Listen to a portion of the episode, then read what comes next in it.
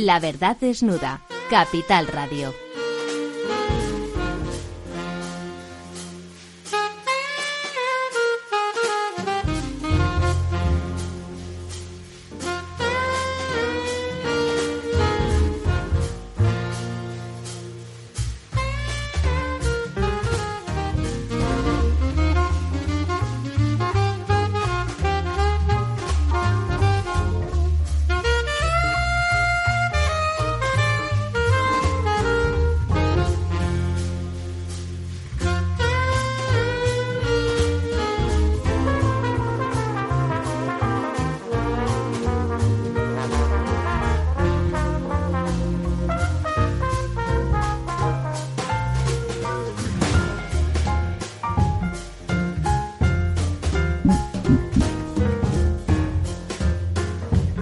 ¿Qué tal? Buenas noches en esta verdad desnuda como cada miércoles. Esta vez no nos acompaña nuestro director del programa, eh, don Ramiro Aurín, y bueno, pues me toca hacer eh, sus funciones en esta noche que nos acompaña, eso sí, como siempre, nuestro querido profesor don Ramón, don Ramón Tamames. Buenas buenas noches, don Lorenzo. Efectivamente, eh, Ramiro Aurín parece que tiene hoy otras derivaciones y tampoco está Argimino porque no sé qué problemas de horarios tienen. Bueno, estos cambios horarios siempre todos los años hasta que se adapta aparecen los problemas eh, de ese cambio horario que bueno, seguimos pendientes si finalmente Europa votará o no si tendremos cambio el próximo año o, o cuándo o hasta cuándo mantendremos este horario. Pero hay mucha tela que cortar. Y hay mucho. Hay un tema que. Hay, hay corte para trabajar. No sé si han visto ustedes, porque ahora hablará don. Manuel Núñez, que también nos acompaña, efectivamente. Buenas Noches, Buenas noches, Manuel. Buenas noches ¿Han visto ustedes el modelo Tezanos? Bueno, sí, yo era el tema que quería. Uno los temas, ¿no? eh, sí, era el primer tema que quería sacar. Eh, a ver, eh, en el pasado yo creo que en esta mesa también, en las encuestas anteriores que desde que llegó el señor Tezanos a Ortiz, pues eh, fuimos bastante críticos porque cambió la metodología, pero hay que reconocerle que en las pasadas elecciones fue el que más se aproximó y acertó. Y ahora en esta encuesta preelectoral eh, dispara al Partido Socialista hasta los 150 escaños y parece que no despega, como indican otras encuestas, el Partido Popular en la misma magnitud que otras encuestas indican. También es verdad que esta macroencuesta tiene 13.000 eh, encuestados frente a otras las otras encuestas que son bastante o significativamente más pequeñas. Por lo tanto, en términos estadísticos, eh, bueno, pues eh, la probabilidad de error teóricamente disminuye, ¿no? no sé, lo, que Ramón. es que una un, estudio demoscópico como el de España probablemente no necesita 13.000 para tener agudeza, curacidad, que se dice en estadística. Se dice en estadística eh, realmente lo que hay que saber es si la muestra está bien hecha. Y la muestra de los otros eh, pues es bastante similar los resultados de cuatro o cinco que han salido. Y en cambio eh, aparece Tezanos con el CIS y resulta que rompe todo lo anterior y asegura un triunfo casi total a Sánchez. Pero que es lo mismo que ocurrió en las últimas elecciones. También salió un poco de la, del consenso generalizado y acertó. Yo a mí hay una cosa que me, que me ha llamado muchísimo la atención porque, eh, bueno, es verdad que si nos remitimos a esas encuestas, y no me estoy refiriendo a las del CIR, sino a la multiplicidad de encuestas que han ocurrido durante los últimos dos años, pues hubo un momento en el que el Partido Ciudadanos, que, dirige Albert Rivera, pues eh, parecía que era en intención de voto, en estas encuestas al menos, el partido más votado. Eh, esto era antes de que eh, surgiera a la palestra con el poder que surgió Vox tras las elecciones andaluzas. Eh, bueno, parece que en aquel momento Ciudadanos estaba recabando o recogiendo todo el descontento con el Partido Popular, quizá el descontento, que se, el descontento que se producía a ambos lados del Partido Popular.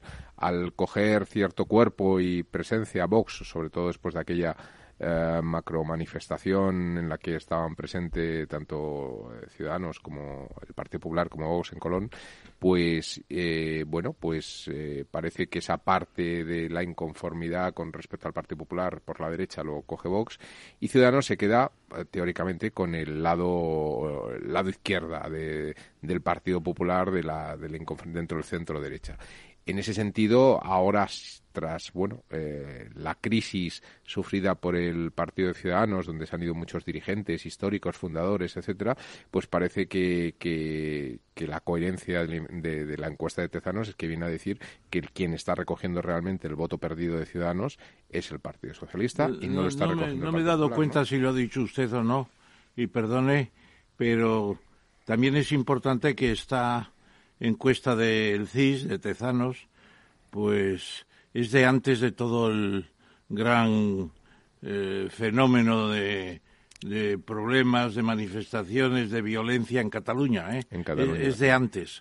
y yo creo que eso sucedió hace ya dos semanas, empezó y duró una semana, y yo creo que algunas de las eh, algunos de los sondeos previos que hemos conocido ya tenían en cuenta eso.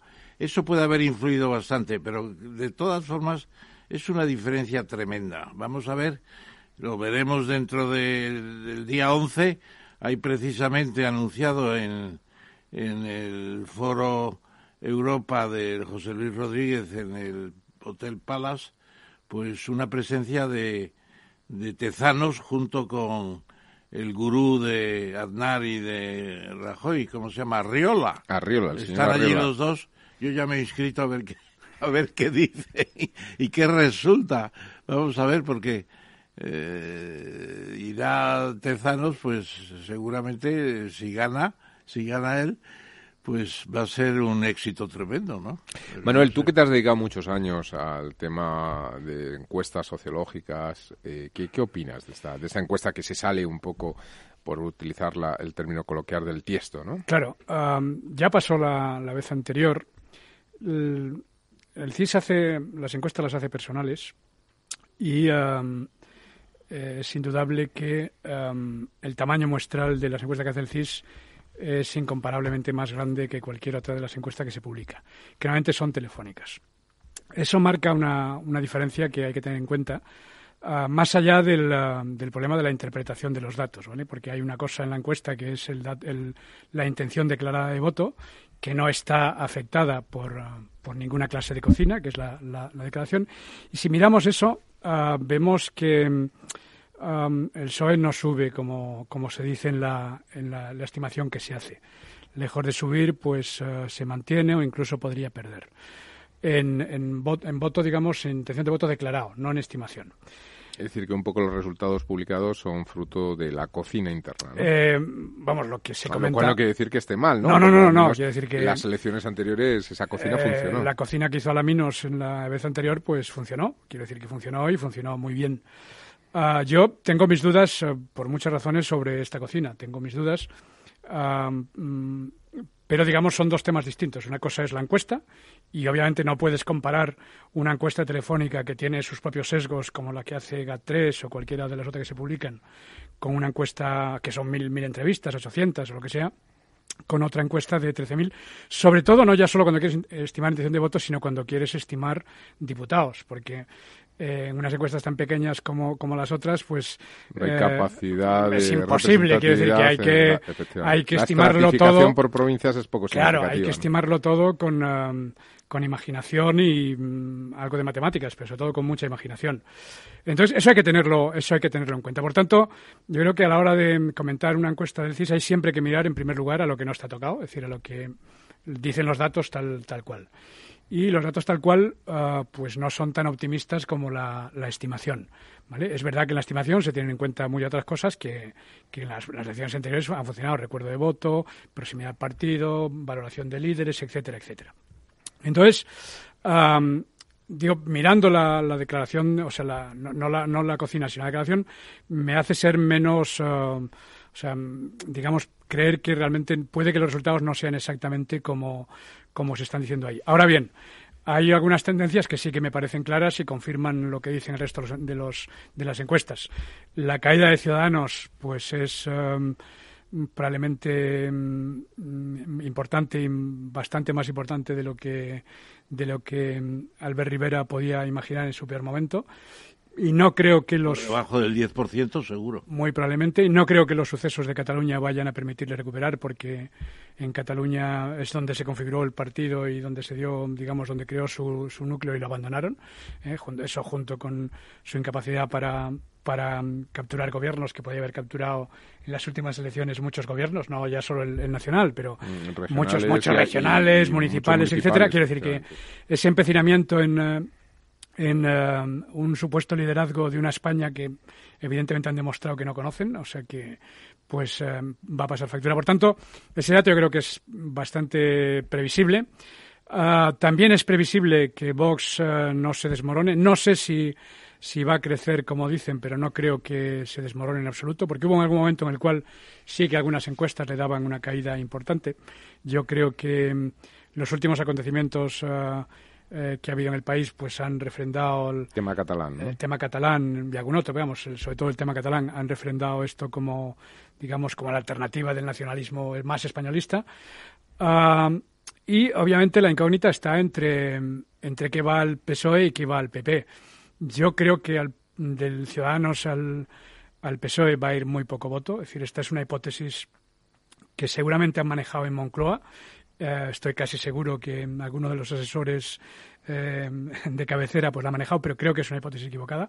Creo que no hay o hay una superposición muy pequeña entre, entre, ambos, entre ambos electorados. Y después hay otra, otro tema que yo creo que es otro error estratégico de, del PSOE, que es tratar de decir que es el único partido, digamos, nacional, que es verdad que es el que tiene más, más representación en todo, el, en todo el país, es el partido más nacional, pero no el que mejor representa las esencias nacionales, que es donde se, donde se sitúa el, el PP. Entonces, yo creo que, que mm, no va a haber esa, ese movimiento de voto al PSOE que se está diciendo ahí, sino que más bien el que va a subir con toda seguridad es el, el PP. Mm, no me atrevo a decir hasta dónde, pero va a subir significativamente. Y luego, pues yo creo que hay temas, aparte de los que ha dicho Manuel Núñez, pues hay temas que también pueden pesar. Por ejemplo, la moción de censura, no cabe duda que fue una muestra de coraje y de gran valor por así por parte de ciudadanos en la, moción de censura del PSOE, por parte del PSOE no cabe ah, duda. no pensé que te referías había dicho ciudadanos que hizo, a la moción de Sánchez, ¿no? en, Cataluña. Coraje. Luego los viernes sociales fueron muy importantes en las anteriores elecciones del 28 de abril porque allí se subieron las pensiones eh, los salarios. toda clase de jeribeques presupuestarios una cosa tremenda y luego el tema de Franco, pues no se suscitó en aquella ocasión apenas, y yo creo que también pesa. Y luego Vox, pues eh, no cabe duda de que el, el Hayalay de Vox, perdón, el Hayalay, no, la plaza de toros de, ¿cómo se llama? Eh, del de Carabanchel. Vista Alegre. Vista Alegre. Es que Jayalay es fiesta alegre en vasco y por eso me iba a Jayalay en vez de Vista Alegre. Entonces, pues no cabe duda de que esas cosas pesan. Y luego yo creo que lo de Cataluña no solo la violencia, sino que eh, Sánchez no ha hecho nada. No ha hecho nada. Mm. Ha dejado hacer, ha aparecido luego un día a visitar a los heridos después de después mm. De, del señor Casado, etcétera, etcétera. Eh, yo creo que esta vez Tezanos se puede haber pasado un poco de rosca, no sé. A mí un tema, fíjate, y por cambiar un poco de tercio, que me ha gustado eh, una expresión que ha dicho Manuel de vos como el nuevo representante del nacionalismo, del nuevo nacionalismo español. Vivimos un resurgir de los nacionalismos en Europa. Yo esta mañana, eh, por motivos profesionales, estaba con unos empresarios bastante potentes de elegido, de productos agroalimentarios que, venden y exportan no solo en Europa, sino en todo el mundo. Y me estaban diciendo algo que además yo, yo comprobo y veo en algún país, eh, y es que, por ejemplo, ahora con esto del cambio climático, eh, me decían que en Alemania o en Inglaterra empiezan ya a cultivar hortalizas casi como, como en España. Y claro, allí a todo producto alemán, por ejemplo, le ponen la banderita alemán y, y, digamos que aunque sea mucho más caro y de peor calidad, lo primero que compran los alemanes es lo que lleva banderita alemán. Y después me decía y esto me recuerda a las, hace dos semanas que hablábamos de un término económico, don Ramón y yo, del second best. Y después los españoles.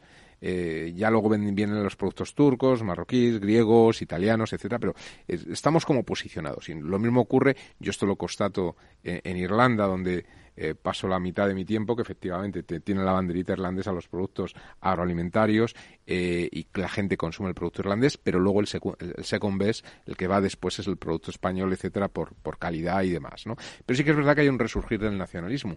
Y en España esto, y lleva desde tiempo en Europa, y es el gran peligro, yo creo que tiene la Unión Europea como, como digamos, como proyecto unificado, ¿no? Y en España, bueno, pues parece que esta bandera del nacionalismo de corte, bueno, eh, más eh, radical o, digamos, populista, pues en España lo, ha cogido esa bandera lo ha venido a coger Vox, ¿no? Eh, ¿Tiene recorrido realmente este nacionalismo? Hoy, por ejemplo, el gobierno alemán tomaba medidas contra la violencia de la ultraderecha alemana porque, bueno, está cogiendo en esas elecciones de los Landers eh, autonómicas, equivalentes a nuestras elecciones autonómicas, están cogiendo fuerza cada vez más los, los el partido de la, de la AFD, ¿no? Este, no sé si han visto ustedes la propaganda electoral que nos haya cada casa de los cinco partidos principales. No cabe duda de que Vox ha jugado fuerte, eh, porque va con la bandera desplegada a todo color, con el escudo muy bien impreso, por cierto, y claro, yo estaba seguro de que eso era Vox. He abierto el sobre y el primero que aparece es Abascal. Sin embargo, don, Ramón, no sé si usted se acordará.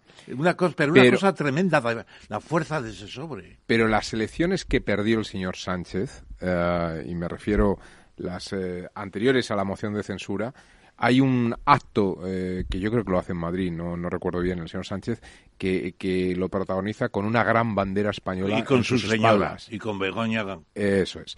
Quiere decir que, que esto empieza a tener como un cierto peso o fuerza incluso en partidos eh, como el PSOE, que, bueno, digamos que, que busca una visión más federalista. Es que además el sobre de Vox está especialmente bien hecho, me parece. Unos colores que no son hirientes, ni mucho menos, unos colores con una gama cálida buena, mientras que los demás eran absolutamente anodinos, sobre sin ninguna gracia. Yo creo que Vox va a subir, va a subir porque la gente está muy cansada de, de Cataluña. A mí me dicen, algunas personas me dicen, ahora si hubiera un referéndum que Cataluña tiene que quedarse por todas y todas, pues mucha gente no, no, no se mostraría tan partidaria. Hay mucha mucho cansancio en la población española con Cataluña. Que se marchen, dicen algunos. Yo no soy partidario de eso, naturalmente, porque es absurdo, porque lo primero están los catalanes que quieren seguir en España, que son mayoría, a pesar de todos los soflamas de, de Kim Torra y de la Generalidad. Pero hay mucho cansancio, mucho cansancio. Y la inacción eh, de, Sánchez en Cataluña yo creo que va a ser bastante determinante, bastante determinante. No sé si han visto las referencias de, de la señora diputada por, por el PP en Cataluña. Eh, Álvarez de Toledo. No sé si han visto lo que dice hoy en el... En el Ilústrenos, don, don Ramón. En el país. Bueno, lo que dice es que Cataluña, perdón, que el, eh, que el, Partido Socialista eh, lo que ahora quiere ganar es la guerra. Eh, y por eso ha enterrado a Franco, porque además no hizo mucho por acabar con Franco. Yo me he acordado aquel, aquel mantra que algunos me han aludido como si fuera mío y yo lo escuché en Salamanca y luego lo difundí mucho, es verdad. el PSOE, Cien años de soledad, no, porque esa es la novela. Eh, cien, años de honradez y 40 de vacaciones. 40 años de vacaciones. Y lo que quiere ahora eh, el PSOE es ganar la guerra. Y eso no es así. Porque realmente eh, los líderes socialistas hicieron mucho porque hubiera guerra y luego se, que se perdiera. Concretamente el Largo Caballero, cuando Azaña le dijo a Indalecio Prieto, quiero que usted sea mi gobierno y que haya una, coalición republicana socialista. Largo Caballero dijo, Eso en septiembre, después del Congreso, septiembre del 36, después del Congreso histórico de, del Partido Socialista.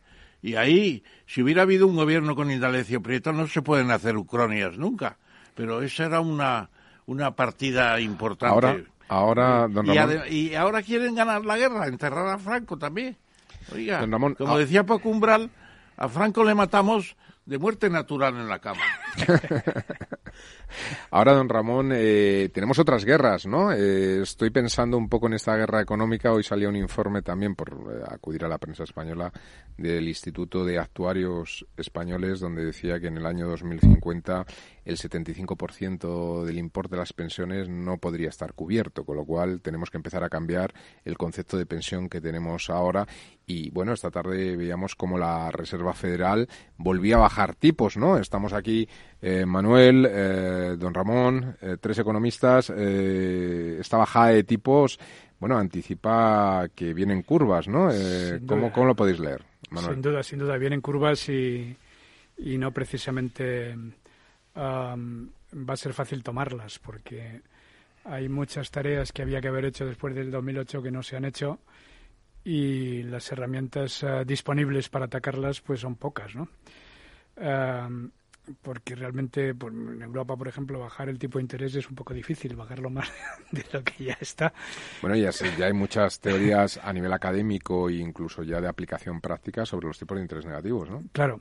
Bueno, ahí eh, está la famosa teoría esta que ahora está cubriendo, cogiendo cierta atracción de la nueva teoría monetaria, que en realidad lo que dice es que lo que hay que empezar es a, emitir dinero. A emitir dinero y repartirlo, ¿no? Que no provoque inflación. Exactamente. Entonces, eh, porque otras, otras, bueno, obviamente está la política fiscal que no se ha, que no se ha trabajado y que no es fácil trabajarla porque tiene tiene contraindicaciones eh, políticas notorias, ¿no? Entonces incluso constitucionales. Sí, sí, en España en bueno, y no solo en España, en Alemania también y en otros países, ¿no? efectivamente.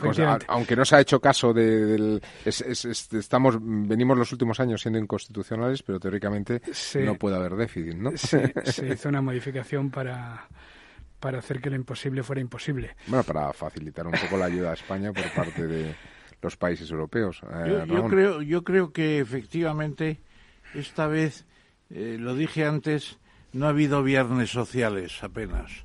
Es decir, declaraciones al terminar el Consejo de Ministros de que lo que se iba a hacer, de lo que se iba a hacer. Y eso es muy grave, en mi opinión, porque efectivamente la gente se da cuenta de que la situación se está deteriorando.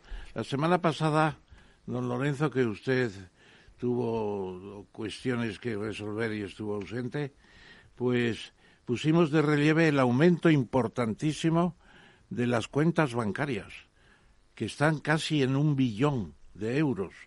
Cuentas a la vista y de gran liquidez también, no son ya plazos de años y años, no, de inmediata liquidez prácticamente.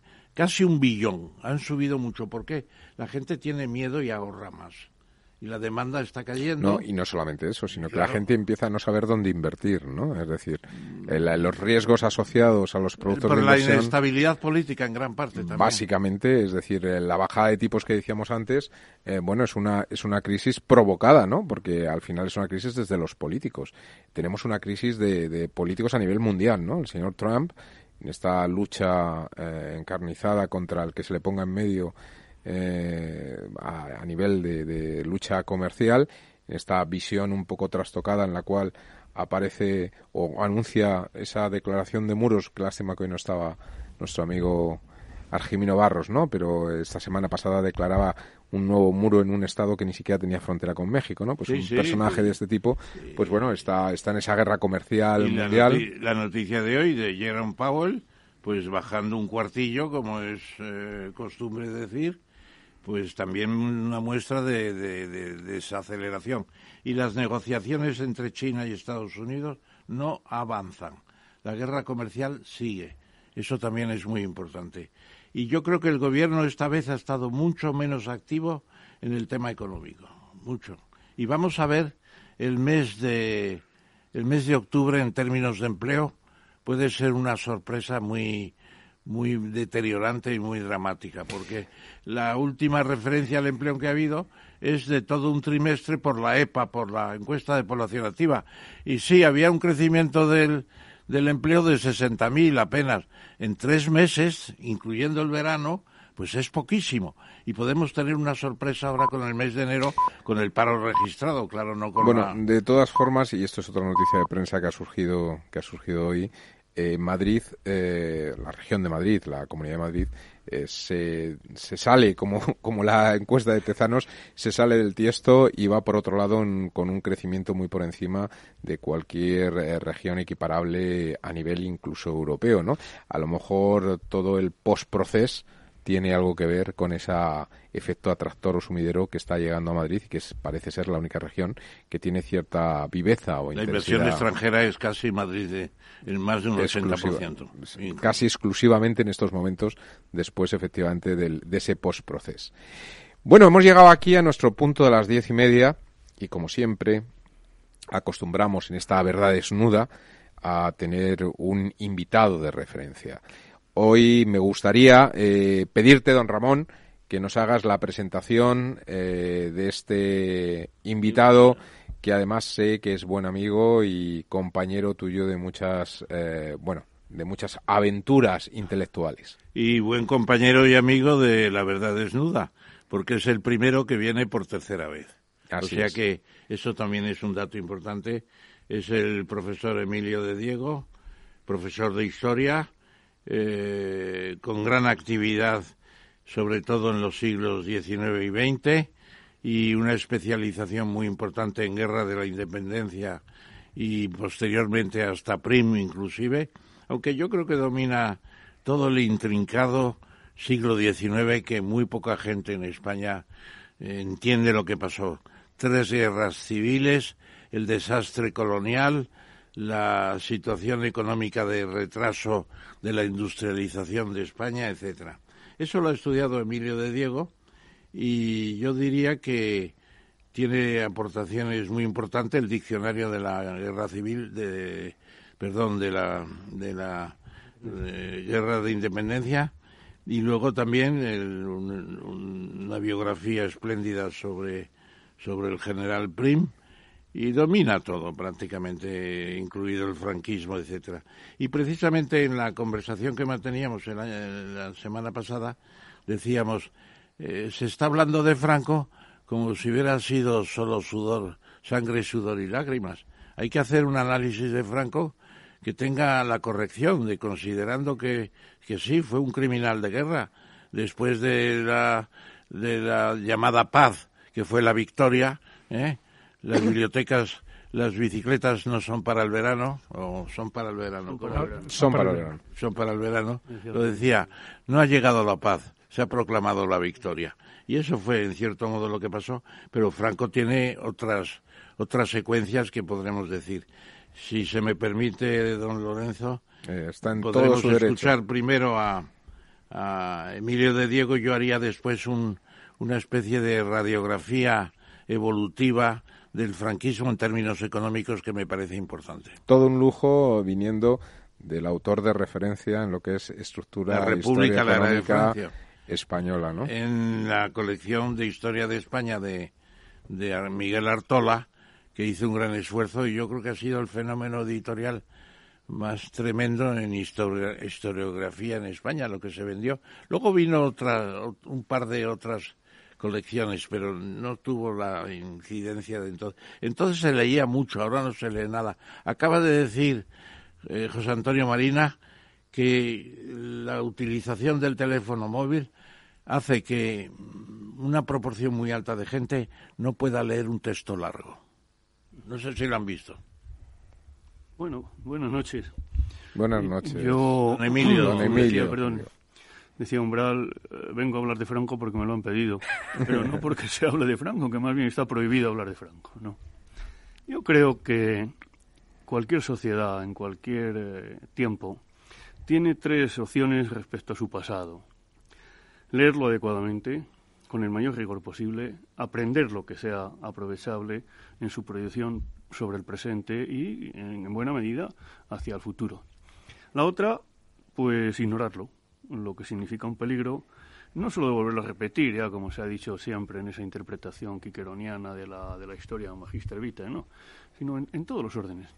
Y una tercera, que es la peor de todas, que es manipular el pasado para tenerlo como un objeto arrojadizo. Decía Ortega que los españoles hemos sido maestros en objetivar la historia. Entonces, oh, hacerla objetiva. No, no, en convertirla en un objeto para arrojarla. para lanzarla. Una piedra. y así Arrojadizo, no se, no se supera nunca. Bueno, pues con Franco pasa una de esas cosas. Me parece a mí que esto de la memoria histórica tiene un tufillo estalinista importante, ¿no? Esas cosas. No, al, pasado hay que mirarle de cara y con, con, con la mayor. Eh, coherencia. ¿Y cómo se le mira de cara? Pues se le mira de cara entendiendo que Franco un señor bajito de voz atiplada, uh, etcétera, etcétera, no maneja un país 40 años per se. Hay que atender a la encrucijada de tiempos que determina un tiempo, eh, eso que llamamos eh, la historia en cada, en cada instante. A Franco se le ha demonizado para contraponerle a una invención imaginaria del paraíso republicano de la Segunda República. La Segunda República fue un auténtico caos, probablemente, probablemente responsabilidad de casi todos los políticos de derecha, de izquierda y de centro, sobre un pueblo español poco preparado para vivir en libertad y el resultado es que en la República no hubo un día de paz, de paz social, no la hubo, porque entre el incremento de los conflictos laborales, las intentonas de golpes de fuerza, las batallas políticas absolutamente radicales y el, desgraciado el suceso de la Revolución del 34, pues eh, aquello no, no marchaba a partir del triunfo del Frente Popular, pues estamos en un auténtico eh, momento prerevolucionario con el fantasma que se proyecta, el miedo, en otra vez, el, antesala de un conflicto que no se acertó, no se acertó a detener. Ahí aparece Franco. Franco no es el primer general que comienza las conspiraciones, es el último que se suma a la, a la conspiración del 18 de julio. Tal vez por ser gallego, por ser ya general de división, por ser prudente, quiera. Franco no es el hombre que empieza la acción eh, conspiratoria, al contrario. contrario Después del 13 de julio da el paso adelante. Antes, en marzo del 36, le ha avisado a Casares Quiroga a título de paisano y militar que la cosa va mal y que puede producirse una sublevación militar. eso es Franco. Franco en el 36 sale a la calle, como la mayor parte de los militares, en un intento de golpe de Estado contra el Frente Popular. A partir de ahí, bueno, la guerra deriva en, otras, en otra situación. Acaba convertido en jefe del ejército eh, sublevado, en el único jefe. Un ejército que tiene más de un jefe es malo. Entonces, eso tienen que llegar a alguien que mande, porque orden y contraorden es desorden, ¿no? Y ahí empieza la andadura de Franco en, una coyuntura de guerra civil larga. Y sobre eso se construyen no sé cuántos bulos, que si no quiso tomar Madrid, que si por ir a, liberar el Alcázar luego no se pudo entrar en Madrid. 27-28 de septiembre vamos a Toledo. Eh, cuando se llega ahí, el Alcázar es un mito. Y un mito que ha, montado en gran medida la propia República. Mito internacional. y lo ha proyectado fuera. Entonces, es una cosa a, la que hay que atender. Entonces, tiene una importancia muy, muy grande. Y en ese momento, la posibilidad de continuar avanzando con fuerza de verdad sobre Madrid es más limitada de lo que parece, porque las unidades que vienen del ejército de África, han pasado el estrecho el 5 de agosto y por medios aéreos unos pocos más en, esos días. Desde el 10 han iniciado la marcha sobre Badajoz y llevan mes y medio, pues bueno, con pequeños intervalos, avanzando a pie a pie. Son unidades ligeras, una bandera de la Legión, un tower de regulares. Bueno, pues ¿qué lleva al final? Pues al final lleva una batería del, del siete y medio, acompañamiento, una columna ya de, de, una bandera. Y Eran 12.000 hombres, más o menos. Más o menos, y con eso no se toma Madrid tampoco. Hay que reagruparse, hay que preparar un asalto a Madrid. Y eso es lo que se hace con, con, con base en Navalcarnero y se está en el de octubre. Pero sobre todo, ¿quién sabía el 27-28 de septiembre que el 6 de noviembre iban a llegar los anarquistas en, auxilio de Madrid o que iban a llegar las brigadas internacionales. Hombre, eso eh, era para haber jugado a las quinielas, quiero decir que eso no es un, don adivinatorio. Pero, y más allá, más allá de la guerra, eh, yo, eh, bueno, por mi edad, cuando muere el general Franco yo tenía seis años, por lo tanto yo soy el menos, digamos, habilitado aquí para poder hablar de, Franco y el franquismo, pero en... en eh, bueno, para eso está la historia también, ¿eh? Sí, sí, claro, pero en cualquier caso, ante eh, grandes columnas que han vivido la historia, ¿no? Eh, pues yo creo que, es decir, yo me siento mucho más capacitado, pese a las mismas lecturas de historia, para poder explicar los años 90 que para poder explicar los años 60.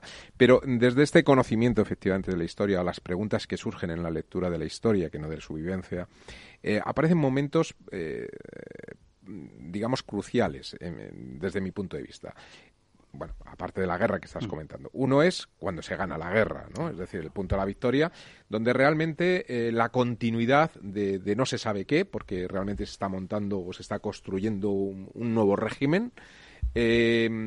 Bueno, pues hay una coyuntura internacional que facilita y es que media Europa o una parte importante de Europa pues está en esa tendencia, digamos, eh, que, parece que, arropa, ¿no? Eh, estoy refiriendo a la Alemania nazi, eh, la Italia de Mussolini, y no solamente, sino hay movimientos, incluso en Francia, Petén, hay movimientos hasta en la Inglaterra tradicional de, alta aristocracia que está viendo esos, esos movimientos nacionalistas en Europa.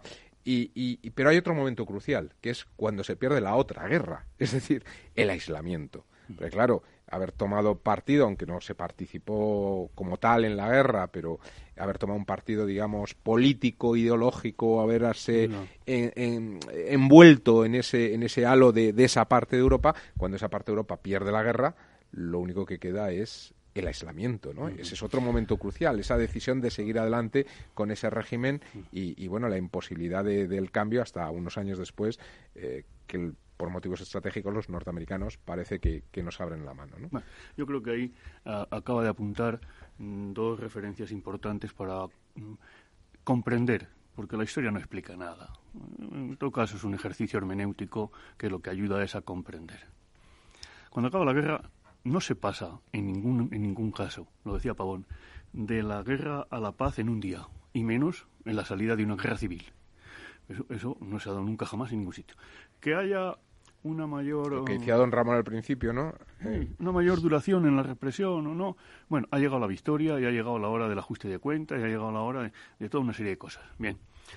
Se produce la, la, guerra mundial y en esa guerra mundial pues están enfrentados mm, en buena medida los dos eh, campos que se han batido en España. Por un lado, un régimen militar pero con una eh, connotación eh, política a, través de la falange, etcétera, etcétera, pues que, tiene eh, resonancias, resonancia, porque lo de fascista también acaba siendo como la gaseosa a la casera, ¿no? Hay que ser un poco más serios, ¿no? Y, y bueno, pues eso está ahí. no es fácil continuar ahí. Se, se, continúa. ¿Y qué se continúa? Si en efecto, si ha apuntado muy bien, eh, hasta que no se ha acabado la guerra prácticamente no hay un primer gobierno, ha habido una junta técnica. Ni siquiera se echa a andar políticamente.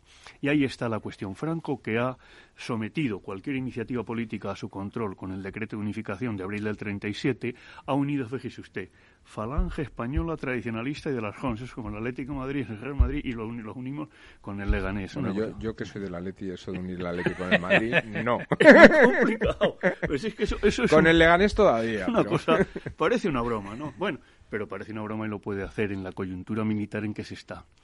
Y una vez que acaba la guerra, pues las disensiones entre esas dos fuerzas políticas asoman inmediatamente, incluso el atentado de Begoña y estas cosas, entre carlistas y falangistas. ¿Qué es lo que se va a prolongar y eso hace comprensible a Franco? Ninguno de los grupos sociales importantes, o políticos que han salido de la guerra son capaces de hacerse con el poder por sí solos. Franco es la clave de la situación. Todos necesitan a Franco, que tiene una herramienta capital que es el ejército. ¿Quieres decir que si Maquiavelo volviera a escribir al príncipe, eh, tomaría también alguna nota sobre Franco como tomó de Fernando el Católico? Pues probablemente, y sobre todo por esa coyuntura. Por esa coyuntura. Eh, entre las, que se llamaron familias del régimen, la relación no era precisamente de amor entusiasta. Eh, claro, cada uno trata de mantener una parcela importante de poder político, económico, de proyección social, etcétera, etcétera. ¿Y quién puede garantizar eso? Es Franco. Yo, de todas formas, fíjate, me gustaría, eh, por algo que, también hace poco he comentado con otras personas. Eh, tú hablas de, esa conspiración militar a la que Franco es el último que parece que se apunta y hablas ahora de esos movimientos, llamemos sociales, por digamos contrastación con el poder militar que de alguna forma aglutina Franco. ¿Qué ocurre con esa conspiración no militar? Que se produce antes del año 36. Es decir, eh, eh, siempre que ha habido un golpe de Estado, o, la mayoría de los países, cuando se produce un golpe de Estado, eh, lleva en paralelo, incluso antecede, es decir, los militares al final se agrupan porque de alguna forma hay una conspiración civil, de movimiento civil. ¿no? Esto, es, esto ¿cómo, cómo, ¿Cómo ocurre en España durante esa república que permite, bueno, pues el, larga masa que une el proyecto, ¿no? Que después pues se materializa en parte del ejército. Eh, eh, el, devenir de la República eh, va de un extremo a otro. El, primer tramo, el 31 hasta noviembre del 36, que la izquierda pierde la, sobre todo el Partido Socialista, la izquierda pierde las, las elecciones de una manera clamorosa, el bienio progresista. Es un, bueno, el bienio ceñista, radical ceñista, es un tiempo eh, de un color. El giro a partir de noviembre del 33 es, es, es un giro copernicano la CEDA gana las elecciones, aunque no gobierna directamente, controla. Pero la CEDA son muchas familias. Sí, con, pero, Rux. Pero tienen un componente, un componente claro. Son fuerzas de derecha con un concepto de la vida, una vinculación a un catolicismo más bien al, tiempo en el que eso se está produciendo, es decir, muy muy poco eh, aperturista en ningún sentido y unas posiciones económicas relativamente eh, sólidas, particularmente con lo que puede ser entonces todavía un elemento importante en la economía española, que es la, posesión de la tierra. Bueno, esta, esta gente, eh, lógicamente, son desde noviembre del 33 bueno, el, el, bloque dominante, de alguna manera, con el respaldo de, de, las clases que aspiran a ser clases medias, porque hablar entonces en la España de clases medias, bueno, en ese espacio que, con el que del que unos tratan de, en el que unos tratan de situarse huyendo de la etiqueta proletario, aunque no tengan grandes recursos, tienen entre lo que es su formación ideológica y su afán por despegarse de los otros económicamente, buscan un espacio. Y eso sirve también de soporte a esa oligarquía anterior. Ese es el bloque que una vez que se produce eh, la llegada del Frente Popular al gobierno y se empieza a hablar. Otra vez el discurso, el discurso radical. Se dice las palabras, no. Este, cuando en el Parlamento se empiezan a amenazar de muerte en cuanto que se constituyen las Cortes, pero no solo a Calvo Sotelo, sino unos a otros enseguida, etcétera.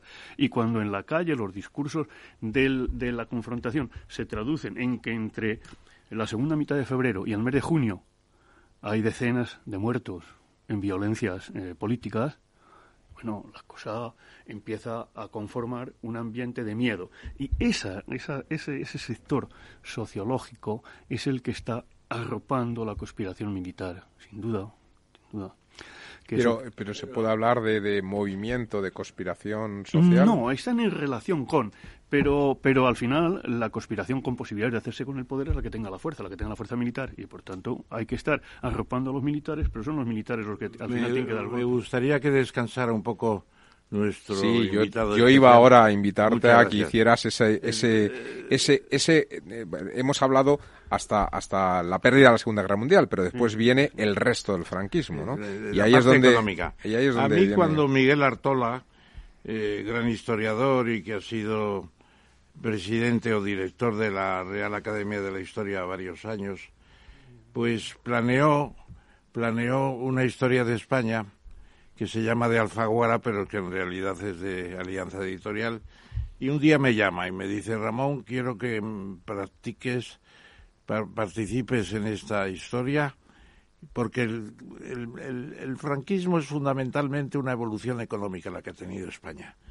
Muy importante y con la historia, con la, con la estructura económica de España, tú has estado en ese campo, etcétera. Y digo, pues con mucho gusto.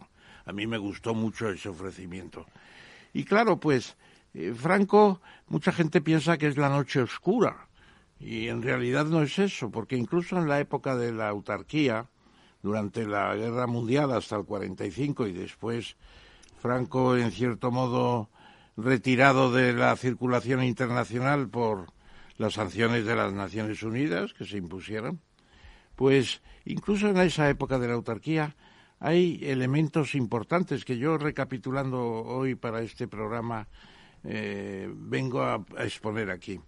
Primero, un comienzo de industrialización en medio de dificultades, el INI en 1941. El INI se podrá criticar mucho, pero es el, la verdadera, el verdadero comienzo de la industrialización, cosa que la República no había hecho nada. En segundo lugar, eh, tenemos unas sequías en los años 40 importantes, la célebre pertinaz sequía. Bueno, pues en esa época se plantea eh, la construcción de las presas para los embalses y se hace lo que podríamos llamar las grandes zonas regables, el plan Badajoz, el plan Cáceres, etcétera, los regadíos en toda España, y los embalses son al mismo tiempo la base de una cosa que viene después, es el programa eléctrico nacional, el año 53. Yo me acuerdo de estar oyendo la radio el año 53, que ya tenía 20 años, y me decía, pero ¿cómo pueden decir estas cosas si estamos en las restricciones, estamos en la miseria? Se planificó el desarrollo de la industria eléctrica de una manera eh, importante.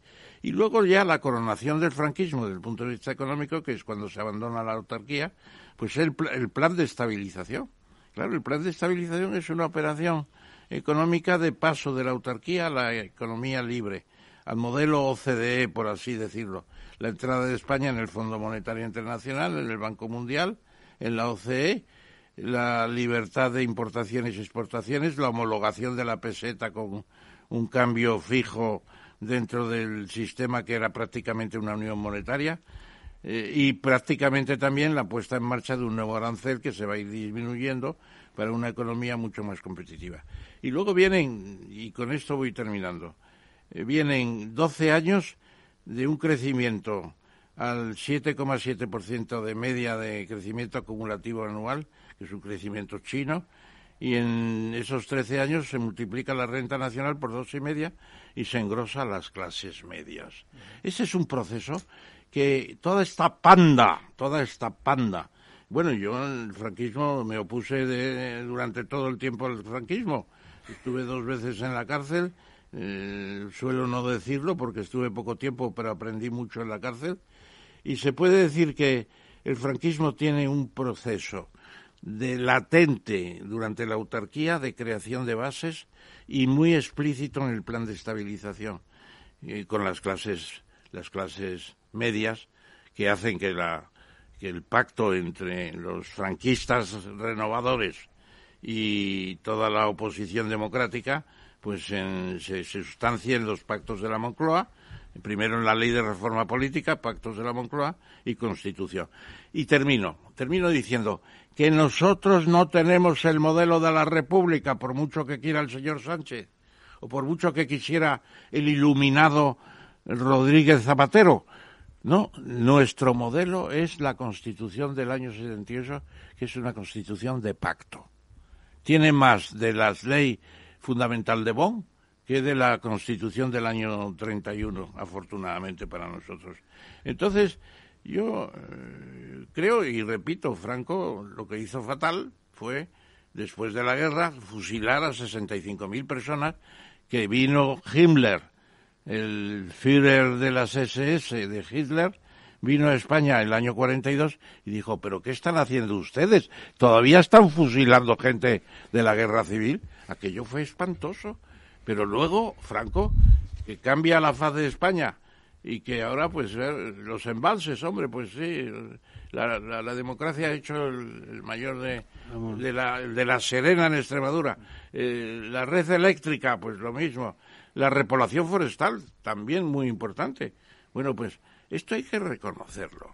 Y no es por eso ser franquistas, como decía nuestro historiador de base hoy. Bueno, yo, yo creo eh, que... ¿Qué te parece? Me parece que esto se puede ahora eh, reflejar sobre un eje que yo me voy a permitir trazar mm, para marcar la cronología y la conjugación de los factores externos y los factores internos, políticos y económicos, para entender esa evolución del franquismo. Acaba la guerra, comienza la Segunda Guerra Mundial, se pierde, es decir, el franquismo queda como un elemento aislado no por voluntad propia, sino aislado por la condena internacional.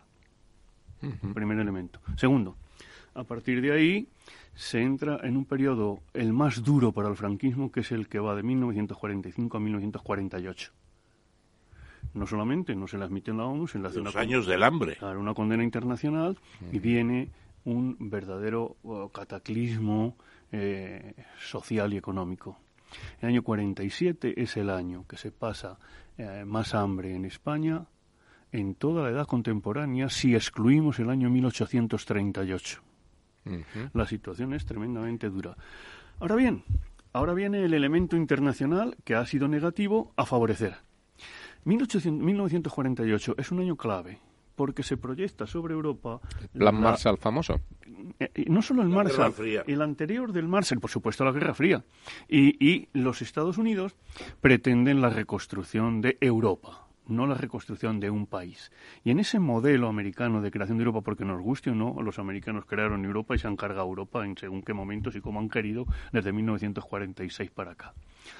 A ese momento 48 le llegan al régimen, eso Ramón lo sabe mejor que yo, los primeros créditos de bancos privados norteamericanos y ya con una tolerancia bastante relativa. Cuando en el 48 la Unión Soviética impide que Polonia y que Checoslovaquia se sumen a la oferta de los norteamericanos, en ese momento está claro que España cobra un atractivo mayor para Estados Unidos. Y eso ya, por no extendernos mucho, culmina a partir de 51 con la guerra de Corea, pues resulta claro, Franco, esta zona del suroeste de Europa, estratégicamente importante siempre, etcétera, pues toma un, protagonismo que conduce en, poco tiempo a los tratados con Estados Unidos del año 53.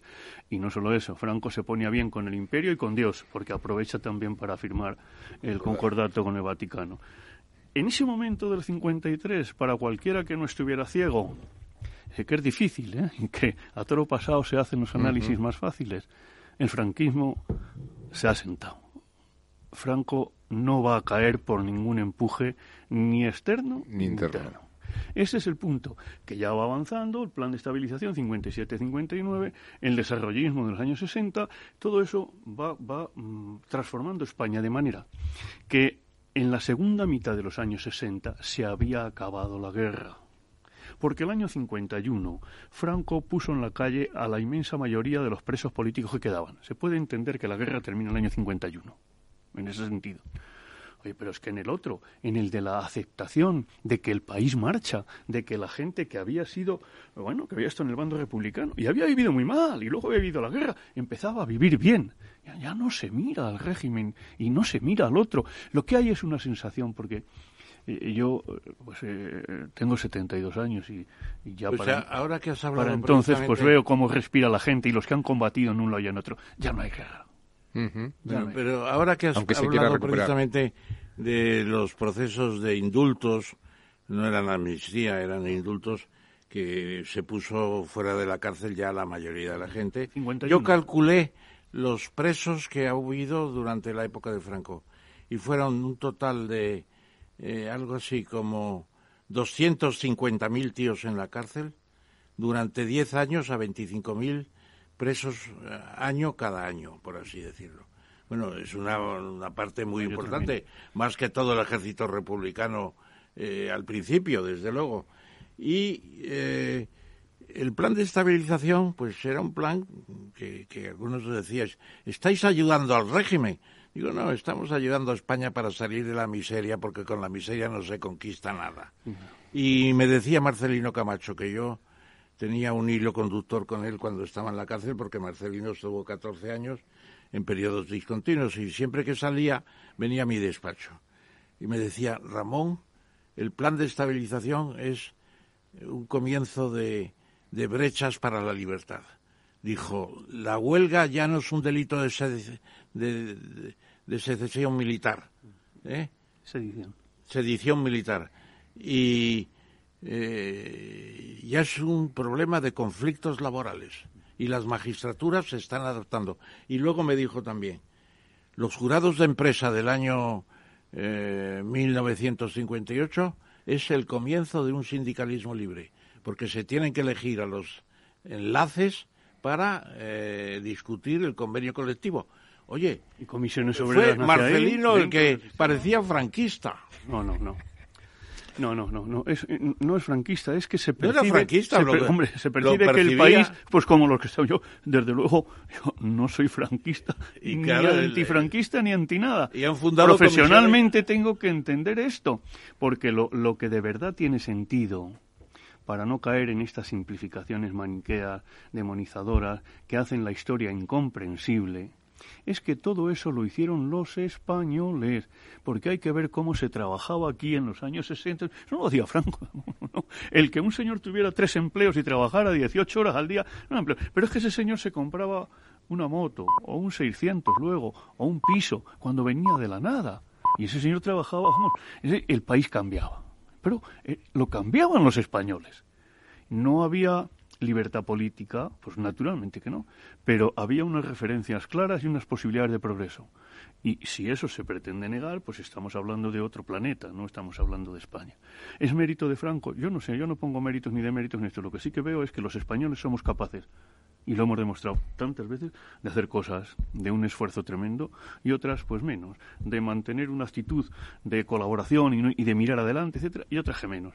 Y, a lo largo del franquismo estamos en estos en estas situaciones. Muy bien. Eh, a ver, yo por, por eh, como conductor hoy de este, de este programa que he querido repartirlo en bloques, me gustaría aprovechar el lujo de tener un historiador como Emilio de Diego, eh, pedirle que se, que se una al siguiente tema que me gustaría sacar a la luz por un tema también emocional mío de proximidad hacia, hacia Latinoamérica y porque recuerdo hace años ya, en la época de los 90, no recuerdo el nombre, pero era un general de, del antiguo servicio KGB ruso, que decía que ellos en sus procesos de análisis siempre enseñaban a todos sus analistas o espías o como queramos llamar a analizar el presente en función de lo que había ocurrido en los últimos 200 años, que era la única manera de poder entender qué narices estaba ocurriendo en la actualidad, ¿no?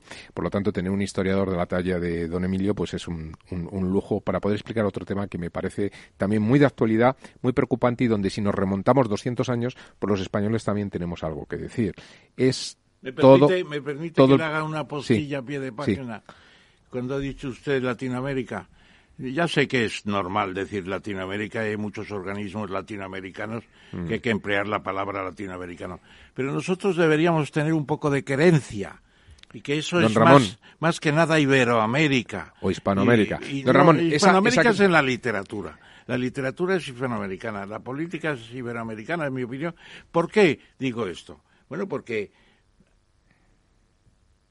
el que inventó la palabra la América Latina fue Napoleón III para introducir a Maximiliano de Austria como emperador de, México. Don Ramón. Y claro, y luego además, eh, yo digo, en lo único que soy bolivariano, eh, sobre todo ahora cuando se emplea esa palabra, es en que Bolívar siempre decía la América antes española lo de Latinoamérica es, un invento de Napoleón III, que se sepa. Don Ramón, aunque sea un invento ya, de Napoleón III, yo, eh, que antes era un clarísimo defensor, lo cuento como anécdota, ¿no? del concepto, o de la palabra al menos, del término de Iberoamérica, eh, un intelectual en Colombia, donde yo me tiré una época, en la, yo, yo, viajaba cerca de 20 veces al año a, Iberoamérica, a Latinoamérica, eh, él me cortó y me dijo, ya, pero es que nosotros nos autodefinimos Latinoamérica y queremos que se nos respete en, nuestra visión de Latinoamérica, ¿no?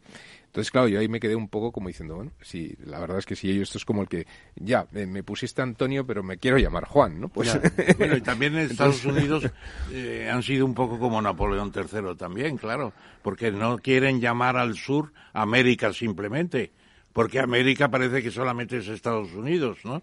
O sea que bueno, pero que quiero decir que ellos eh, prefieren o se autodenominan más y de hecho la gran mayoría de los organismos eh, o las instituciones... nuestro Ministerio de eh, Asuntos Exteriores, ¿cómo se llama? Ministerio de Asuntos Exteriores, Iberoamérica y Cooperación.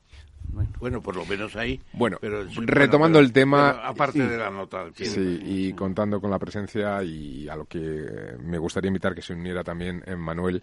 Bueno, todas estas revueltas, eh, por llamarlo de alguna forma, que estamos viviendo, incluso en el país que, visto desde, desde 10.000 kilómetros de distancia, ¿no? Pues parecía el más estable de la región, que era el país de Chile, donde parece que incluso a la claudicación, podríamos llamarlo así, ¿no? de las posiciones del gobierno oficialistas del señor Piñeira, pues, pues parece que las revueltas continúan y con una agresividad eh, bueno, más propias de aquellas, de aquellas latitudes. Aquí lo veríamos como em, excesivamente agresivas, o así las vemos, ¿no? Porque van un número de muertes ya significativas, pero tenemos que pensar las revueltas que se han montado por el otro lado, también en el caso de Bolivia, eh, es decir, Venezuela, en esta visión que tenemos aquí de desastre, de, país en descomposición que teníamos hasta ahora, pues parece que no está sola, ¿no? Porque se empiezan a unir eh, el cambio incluso en las propias elecciones en Colombia, que ha habido un cambio significativo este mismo fin de semana eh, en las elecciones municipales, ahí hay, hay un cambio de ciclo. Mm. el señor Fernández al frente de Argentina con este resurgir del eh, kirchnerismo, como lo queramos llamar, ¿no? Y, bueno, y va sumando, sumando, sumando el desgobierno que se está produciendo, huida de capitales tremenda en México, un miedo tremendo a que el señor AMLO, ¿no? López Obrador, pues empiece a tomar discursos muy similares a los que tomó el señor Chávez eh, al principio, digamos, en, los orígenes, cuando arranca eh, la primera etapa del señor Chávez. Y bueno, pues Mm, me gustaría que nos ayudara a entender esto, sobre todo si cogemos eso que he dicho al principio de irnos 200 años atrás, porque 200 años atrás algo teníamos que decir nosotros. ¿no? Pero si antes me permites, está mal hasta Costa Rica que era el país más estable. Bueno, y Honduras, Guatemala. bueno, Honduras siempre ha estado mal en los últimos 20 años o 30. El problema es un problema de desigualdad social brutal. Lo vamos a ver después los millonarios del mundo el 1% de la población en esos países suele tener más del 60% de la riqueza. Claro, pues eso es un problema que hay que resolver de una vez. Quizá el país ideal es Holanda, que con el coeficiente de Gini en la distribución en las curvas de Lorentz que manejamos los economistas, pues es el más próximo a la equidistribución. Pero esos países están peor que, que Brasil. Brasil es el peor de todos. Bueno, Estados Unidos también una concentración de la riqueza brutal. Bueno, pero un país como Chile que había, o de alguna forma tenía una clase media significativa, uno iba a Santiago y veía realmente barrios, eh, pues, bollantes mucho más allá de ese 1%. Quiero decir que al final el 1% los cuentas y son, son pocos, pero ¿no? de pero... Apoquindo. Quiero decir que el, sí, bueno, pero, pero reflejo de sí, bueno, pero, pero Santiago, eh, la zona, digamos, de clase media ya era un tamaño significativo de la ciudad. Bueno, yo creo que en, relación con lo que planteas y ha, apuntado el profesor Tamames algo que, que, está, yo creo que en el fondo mm, de la cuestión, pero las manifestaciones son de distinta intensidad según el grado también en que ese fenómeno se produce. Ah, hemos creado riqueza en los últimos, en las últimas décadas y se ha distribuido mal. Se ha distribuido mal, pero no porque haya que hacer una especie de, de caridad obligada o un ejercicio filantrópico, no, no, porque incluso en términos económicos, en términos económicos, yo creo que, podría, podría haberse producido, exacto, una asignación más eficiente de esa riqueza. Eso visto por un historiador que apenas sabe sumar. Ahora bien, mm, eh, el descontento eh, viene acelerado por eh, los tiempos, hablamos de los tiempos. Estamos pasando de una manera aceleradísima de horizontes vitales, de, décadas, etcétera, de estabilidad, de, de, seguridad, estamos pasando a horizontes de, de fin de semana. ¿Cómo se plantea un joven la vida hoy? De viernes a viernes. Eso, eso, por mucho que queramos decir que claro que los cambios, los tiempos, usted. Segunda cuestión, que yo esta, esta expresión la oí hace ocho o diez años a la hija de un amigo mío, embajador de Servando de la Torre. Era una muchacha, entonces, no, no, yo lo único que sé es que voy a vivir peor que mis padres. Diez años. Ahora esto ya está extendido. Y estos lo proyectan sobre sus hijos. Mis hijos van a vivir peor que yo. ¿Qué significa vivir peor? Es que ya no es solo en términos absolutos de, macroeconomía o de, no, incluso de, de estadísticas de renta. No, no. De la percepción que se va teniendo de que esa, esa, ese modelo pues es radicalmente injusto. Añádale esto. En España y en otros países, por mor de ese cambio que no se ha sabido gestionar, porque el problema en el fondo yo creo al que estamos enfrentados es un problema de poder, de la capacidad del poder para gestionar las nuevas situaciones, desde el ámbito pequeño al ámbito global desde los problemas de una dimensión que son planetarios y no hay estructuras de poder capaces de, de, abordarlo hasta la realidad más inmediata y más limitada. ¿En qué se traduce eso? Por ejemplo, en los planes de estudio. Se hace una, un curso sonorum y se le dice a un muchacho, cuando empieza a los cinco o seis años en la escuela primaria, tú estudias esto, luego bachiller, después una carrera y después... Y eso que ha funcionado, ahora ya llevamos dos una generación y, y comienza otra entera que no funciona, porque cuando llega se han llevado la pancarta de la meta, ha hecho todas las etapas, pero allí no hay meta ninguna esa frustración, eh, bueno, está en la raíz del, del descontento. Genera el resentimiento. pero, pero a mí lo que me gustaría es aprovechar su presencia, don Emilio, eh, para saber si esa desigualdad, que es evidente que, que, la base de todo esto hoy pues surge de esta desigualdad, tiene una raíz arraigada en la historia, quiero decir. ¿Tenemos algo que ver nosotros o viene más con esa doctrina Monroe y ese cambio o toma de posición de los Estados Unidos como eh, potencia hegemónica en la región durante finales del 19, principios del 20, pues después se hace hegemónica a nivel mundial, pero inicialmente empieza con esa América. Si, si me permites, para que descanse nuestro historiador oficial, y tú eres economista, Lorenzo, y lo sabes perfectamente se recuerdan con nostalgia los años 50, 60 y hasta 70.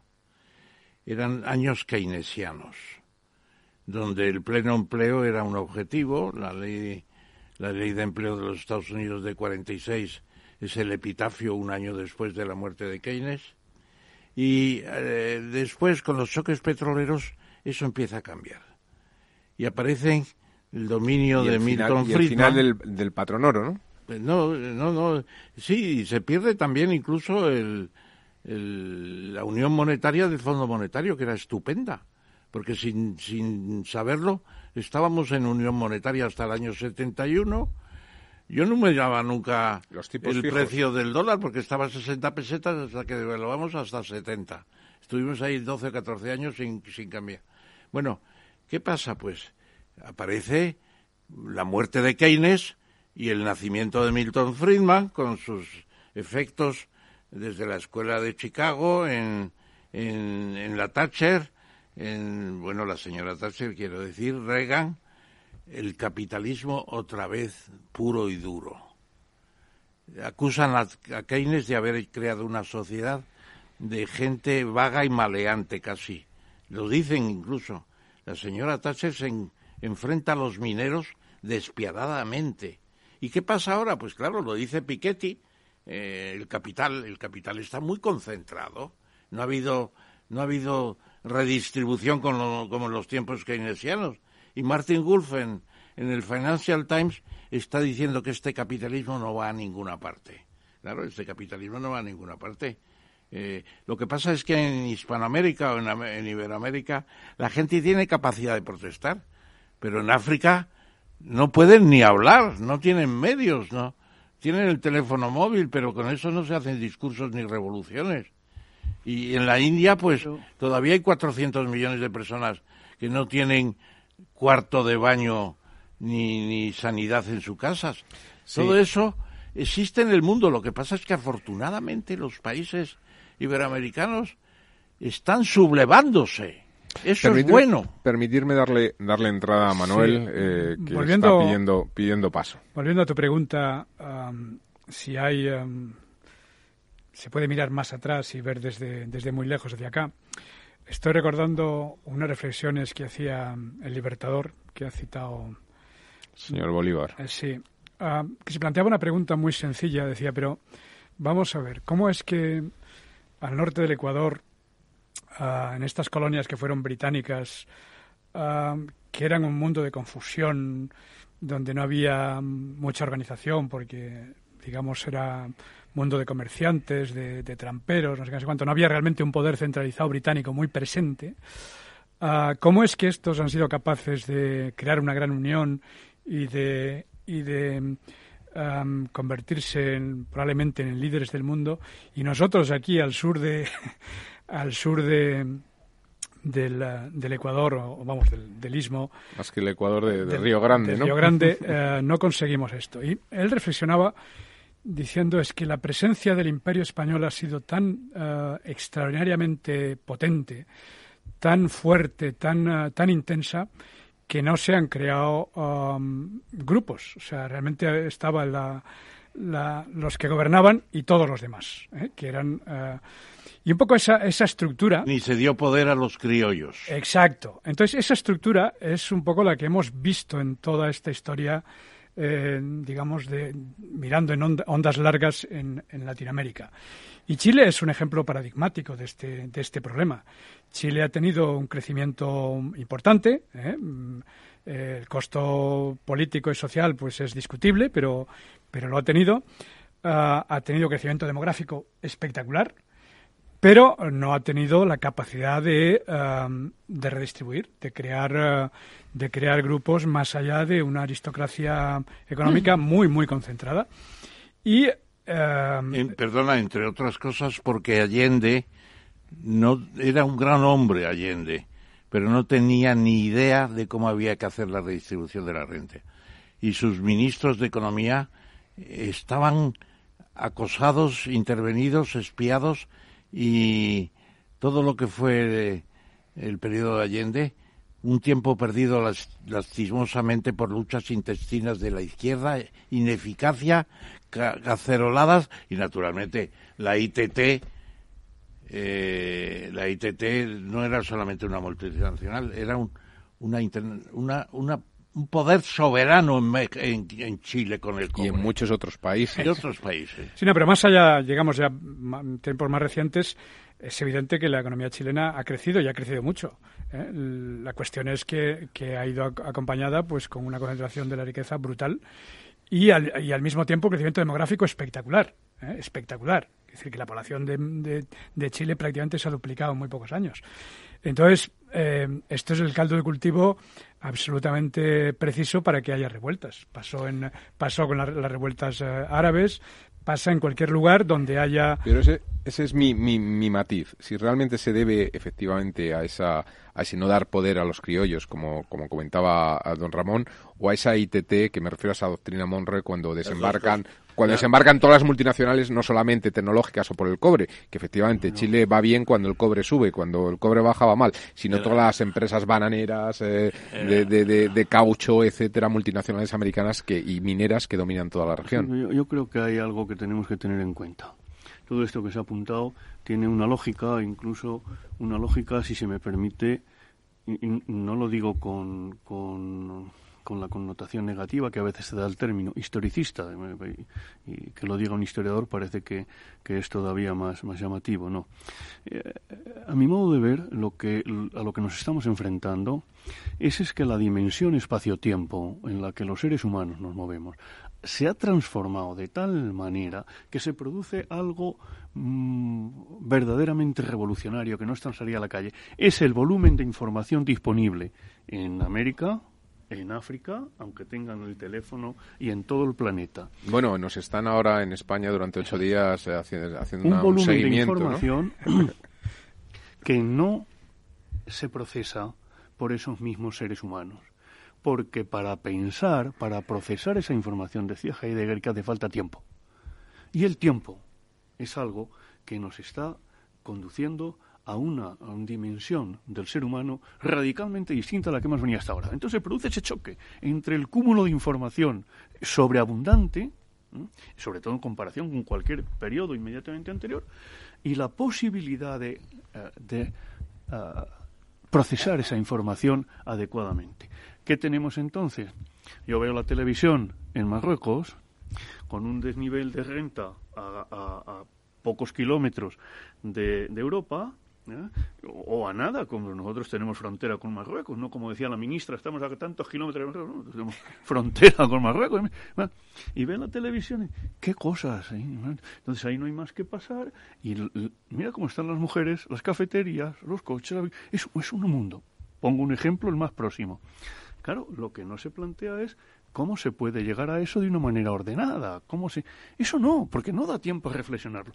Ese efecto de contemplación ¿eh? ante una imagen de riqueza, ante una imagen de, de, información, ante una imagen de transformación, etcétera, produce un efecto de movimientos que hasta ahora no se, no se producían. No se producían. Y sobre todo esto, ¿Quién piensa hoy? Dice Ramón que no se, que no se, y es cierto, ¿no? Eh, es que si nos están, nos están convirtiendo la estructura mental en una serie de compartimentos de dimensión 18 palabras, 5 palabras, 14 palabras, y el lenguaje. 140 caracteres, ¿no? El lenguaje es la proyección de la estructura mental. No hace falta ser Wittgenstein y tampoco cerrarnos en el nominalismo para entender que no se pueden separar. Estamos en una coyuntura tremenda en la que hay que plantearnos, pero, pero claro, esto es eso es una especie de brindis al sol por mi parte, porque la dimensión del, del problema es planetaria. Hay que plantearnos qué queremos hacer, hacia dónde vamos. Y esto no se lo plantea ahora nadie. Lo tenemos en todo. La inteligencia artificial, maravilloso. ¿Quién dice que la inteligencia artificial no, no produce elementos positivos? Pero ¿y negativos cuántos? Y hemos hecho alguna reflexión y vamos... No, nos dejamos arrastrar ya. Nos lleva el tiempo. Ya no somos los agentes de ese tiempo. Entonces nos lleva y cuando llegamos a un remolino pues eh, eh, el propio cambio climático nos lleva el tiempo actuamos de todas formas. Este es un problema de poder. Es está el poder en un laberinto en el que se encuentra frente a unos desafíos que no es capaz de abordar. No, se plantea el, mañana. No espera en ningún sitio. Miremos la política española las elecciones del 10 de noviembre. ¿Qué se plantea cada partido? A ver, la, la, parte de poder que, que puede adquirir, ¿tiene algún programa de medio aliento y alguna cuestión? Yo, no lo veo. Bueno, bueno, bueno, bueno.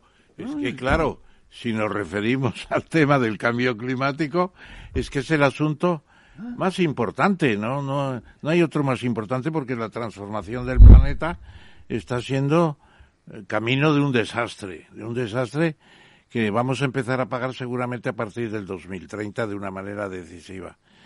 Pero eso no es óbice para que don Lorenzo plantee ese tema. ¿Por qué desde el Río Grande del Sur, el Río Grande, era Manuel, el, Río Bravo que llaman también ellos, hasta la Tierra del Fuego, está todo patas arriba, todo patas arriba. Es que no se salva ni un país, porque vamos a ver qué está pasando en, en, en Ecuador, pues lo decía, no, Correa lo dejó muy bien. ¿Qué está pasando en, en, Venezuela, en Colombia? están resurgiendo los guerrilleros. Y en Venezuela, bueno, ahí se han consolidado dos gobiernos camino de la miseria más absoluta. Y luego en Chile tenemos a, a Piñera, que parecía casi un genio de la política, y se le escapa todo de las manos. Y en Argentina, el propio Fernández, Alberto Fernández ha dicho hoy, nos esperan años muy duros. Vamos a ver qué, el peronismo, vuelve el peronismo, que era la tendencia del peronismo era, usted puede vivir mucho mejor trabajando mucho menos. Claro. Claro, con ese sistema pues han arruinado a Argentina. Bueno, de todas formas, de todas formas me gustaría mencionar dos libros. Uno más reciente, ¿no? que tiene que ver con eso del sur y el norte de, Río Grande, que es el de eh, ¿Por qué las, la traducción sería ¿Por qué las naciones caen o fracasan? El libro este de, de Asimugli y, El mundo es plano. Sí, no, no, no, no, no, porque las naciones caen, que tiene que ver con la corrupción. Pero me gustaría, y volviendo un poco al historiador, a un libro de principios ah, del siglo XX, eh, que a lo mejor también puede explicar algo, ¿no? Que es el, de Economía y Sociedad, pero sobre todo eh, la ética protestante de Max Weber, ¿no? ¿no? Es decir, si realmente esto determina, porque efectivamente al norte de Río Grande, pues hay una ética que permite la acumulación de capital, la devolución de los préstamos. Usted la primera parte del título, el protestantismo es el protestantismo. Y la ética del capitalismo. No, no, no, no, no, La ética del protestante y el capitalismo. Eso es, el capitalismo y la ética del protestante. La ética protestante y el capitalismo. Si me permite, es una. Sí, que viene a decir más o menos que se da el capitalismo en los países protestantes porque allí, por, por digamos, criterios morales, eh, uno cuando le prestan devuelve, devuelve el dinero y paga los pues intereses. la, la muerte de Max Weber, porque el land más importante y más rico de, de Alemania es Baviera, que es puro catolicismo. Hay, hay una tesis, quiero decir que esa tesis está muy, muy cuestionada por la historiografía más reciente, porque básicamente la, lo que sí correlaciona bien es um, la capacidad de leer. ¿La capacidad? Eh? De leer. allí donde, de lectura, ¿no? De lectura. Allí donde se lee eh, la Biblia, um, em, precisamente porque el protestantismo te invita a que tú interpretes directamente las escrituras sin necesidad de ningún intermediario, pues simplemente aparece una sociedad mucho más, ah, más educada que donde no sucede eso. Y eso tiene que ver con los negocios, obviamente. Tiene que ver con la posibilidad de... Y el puritanismo. Eh, Cualquier cadena norteamericana de hoteles tiene siempre una Biblia en la mesilla, ¿no? Los gedeones internacionales. Pero vamos, yo creo que ahí lo que se puede apuntar es incluso más allá de, de una compartimentación ética vinculada a una, a una orientación religiosa. Eh, es el papel de la ética en general. Eh, algo que hemos también perdido o marginado, las referencias éticas de cualquier, de cualquier tipo. Y efectivamente resultan fundamentales para la, para la economía, para la sociedad. Para Pero eso no perdido, es un problema de deseducación de ignorancia hemos idiotizado algunas, algunas mm, generaciones enteras ya, porque es lo más fácil de manipular. El peor enemigo de una sociedad es la ignorancia, pero no la ignorancia en clave socrática de saber menos, no.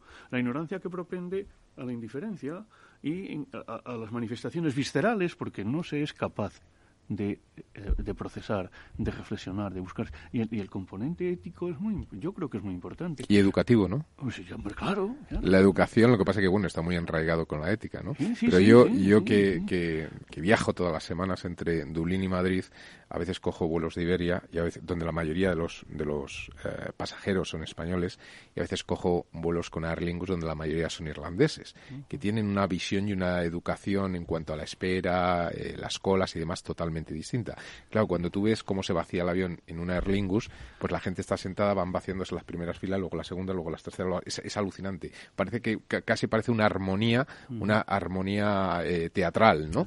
Y sin embargo, cuando ves cómo desembarca el avión de Iberia, todo el mundo sale primero al pasillo y ya ver lo que, lo que ¿no? Tiene que ver un poco con esa educación, ¿no? A mí me preocupa mucho el que en España, por ejemplo, los partidos políticos no hayan sido capaces de ponerse de acuerdo en algo tan esencial como, como, un, como un programa compartible, compartible, no digo que tenga que ser un dogma, mínimamente compartible de educación.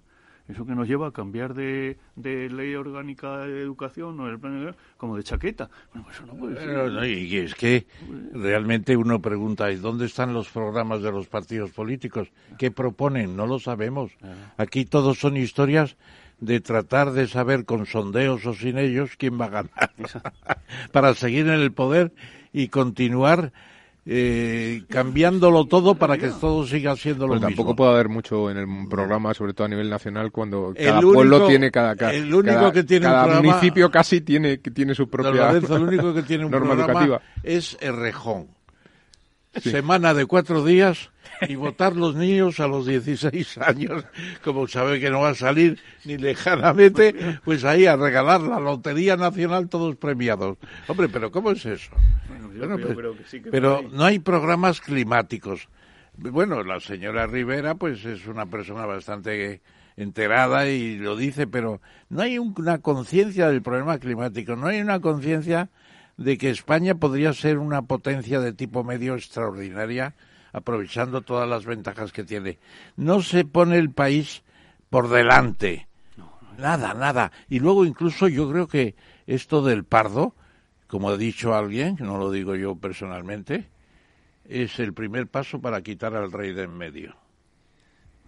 Bueno, vamos a ver. Formas, el señor Sánchez puede tener en la cabeza proclamar la República Española si gana con con algún, con algún margen que no va a ganar. Sinceramente, don Ramón, creo que la monarquía en España está más que consolidada. No, no, la monarquía está muy consolidada porque la gente aprecia lo que se está haciendo, una monarquía afortunadamente muy buena que hemos tenido. A mí cuando me dice, ¿usted es monárquico?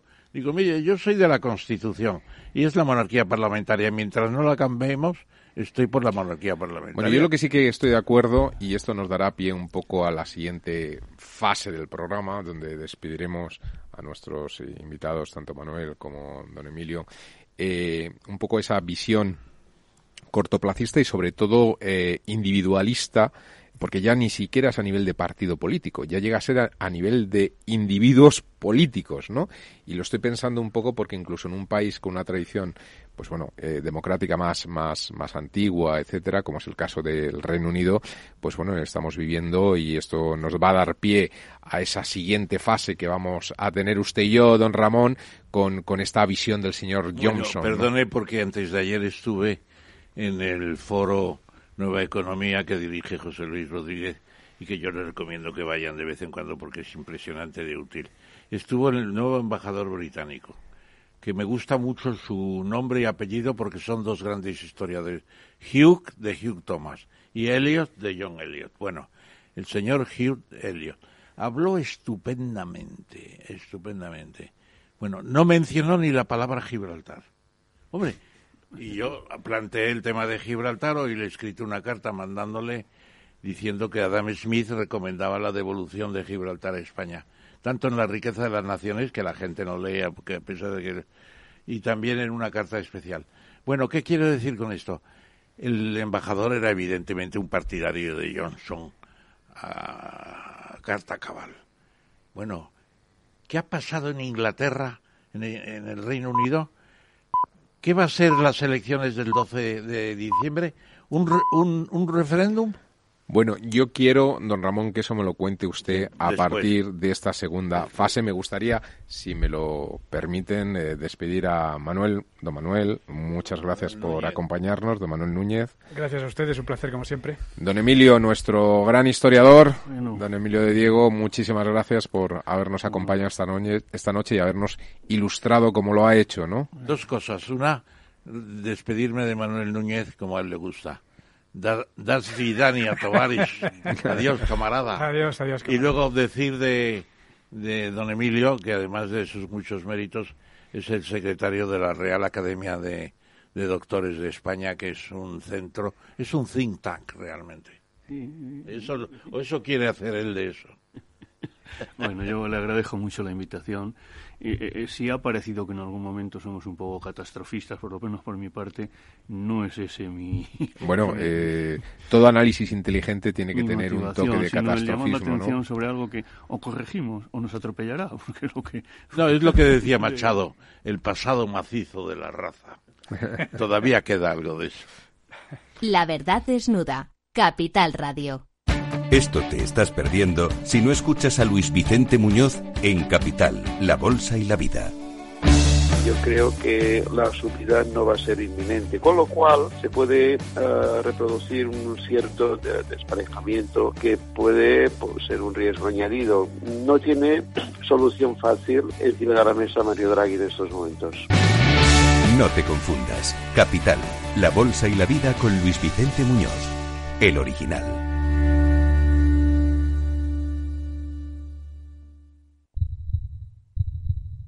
Escucha el latido de los mercados en Capital Radio. Luis Vicente Muñoz los despierta cada mañana a las 9. Laura Blanco los cierra cada tarde a las cinco y media. A Luis Vicente Muñoz le gusta ir por delante. Laura Blanco es la reina de las tardes de radio y bolsa. Escucha cada día aquí a la pareja más innovadora de la radio económica.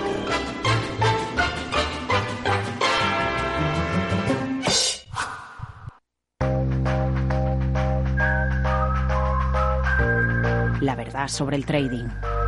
Piensa en una mesa de póker. Si tú sabes que controlas la mesa de póker y que te vas a quedar con las pérdidas de los pardillos, financias la publicidad para que vengan nuevos pardillos a la mesa de póker.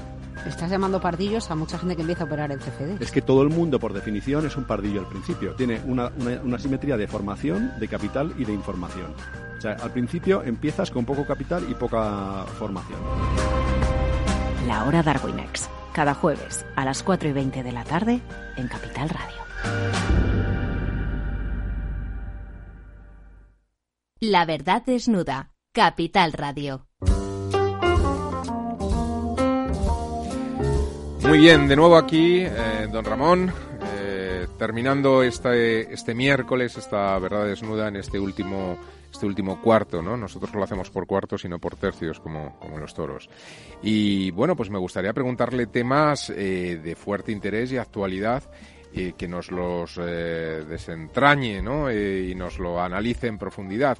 Y el tema evidente lo decíamos al final de la tertulia anterior, ¿no? Es Unión Europea que acepta retrasar el Brexit hasta el 31 de enero, aunque bueno, es una flexi eh, una, una, una extensión, flexi-extensión, ¿no? Porque dice, si se puede antes, pues nos lo quitamos antes.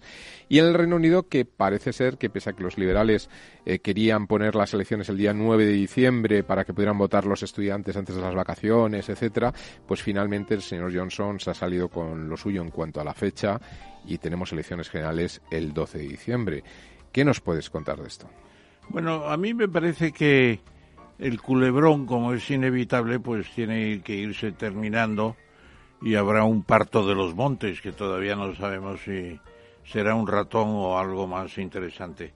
El caso es que yo creo que la Unión Europea ha hecho bien en dar un nuevo plazo, porque ir a un, a un Brexit salvaje es entrar en el caos, por una temporada larga seguramente.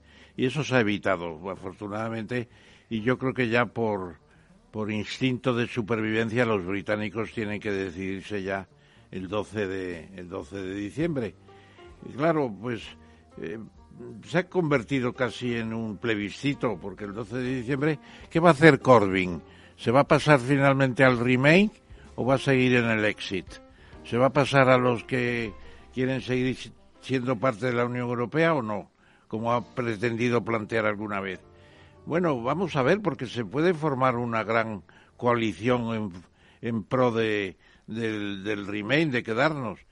Eh, desde luego, Johnson está diciendo continuamente que el Brexit es inexorable, ineluctable, porque es la voluntad del pueblo británico del primer referéndum.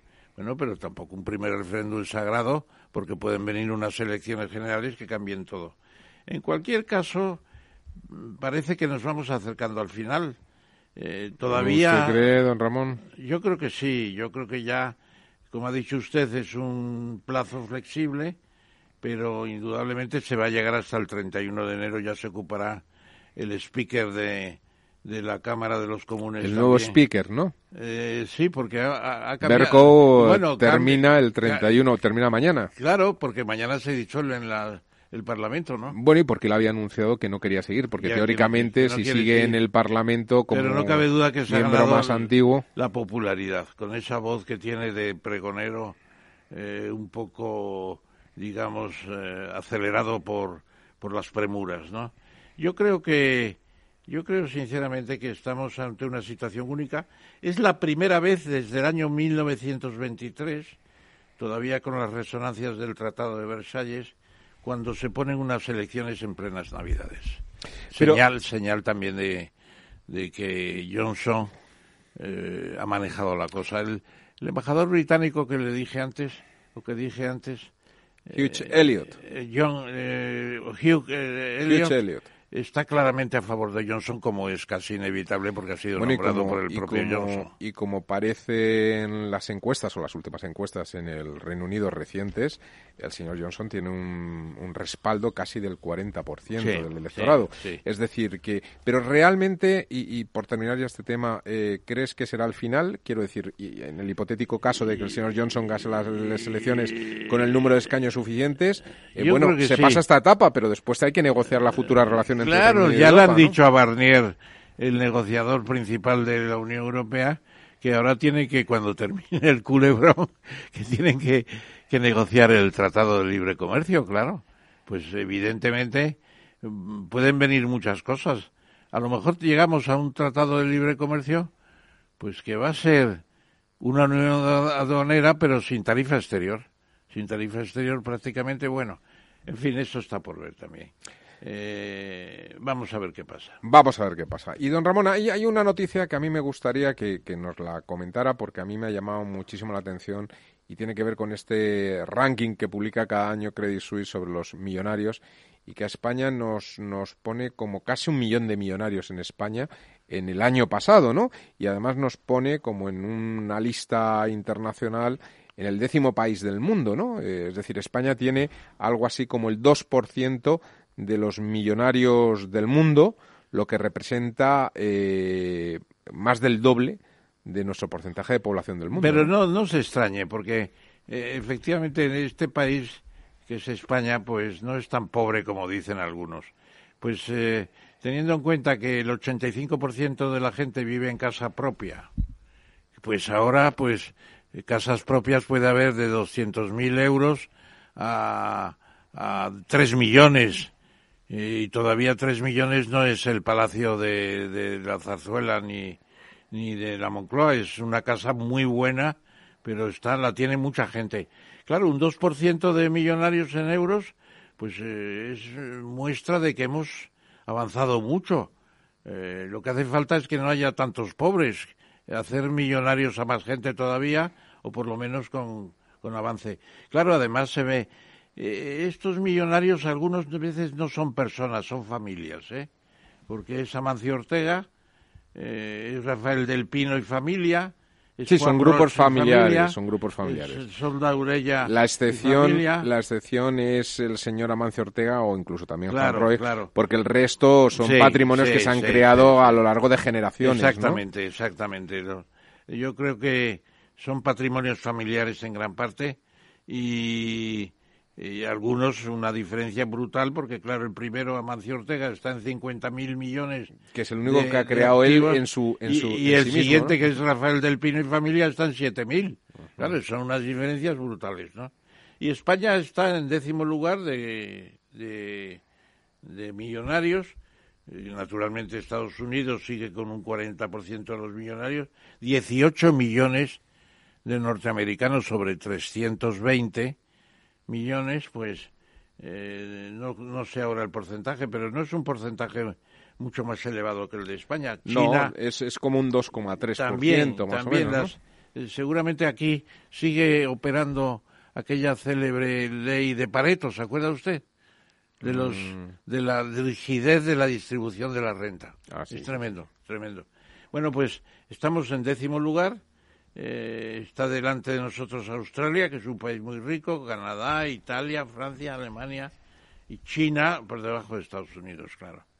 Bueno, eh, lo que hace falta es que los que están en los deciles inferiores, claro, el decil último, el 10% último, pues debe tener del total de la renta española, pues el no el 10% que sería la que distribución, sino estará en el 1% seguramente hay mucho pobre, mucho pobre. Hay que hacer también una especificación de la pobreza.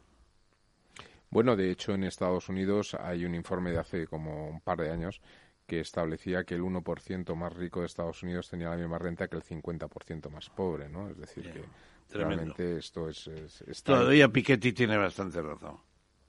Y cambiando y volviendo a esa querida Iberoamérica, eh, el tema de Argentina, ¿no? El tema de Argentina es, de reciente actualidad. Volvemos a ese peronismo eh, con, bueno, este personaje que mm, parece que nace a la sombra de la señora Kirchner y que, bueno, pues parece que va a cambiar radicalmente las políticas económicas en uno de los países más ricos, no solamente de la región, sino del mundo, ¿no? Yo lo he seguido bastante de cerca. Estuve hace dos años en Argentina, invitado por el Senado de la Nación. Eh, hablé en una especie de reunión en la que estaba la vicepresidenta, porque Macri estaba fuera, y yo creí que eh, Macri iba a ser más inteligente.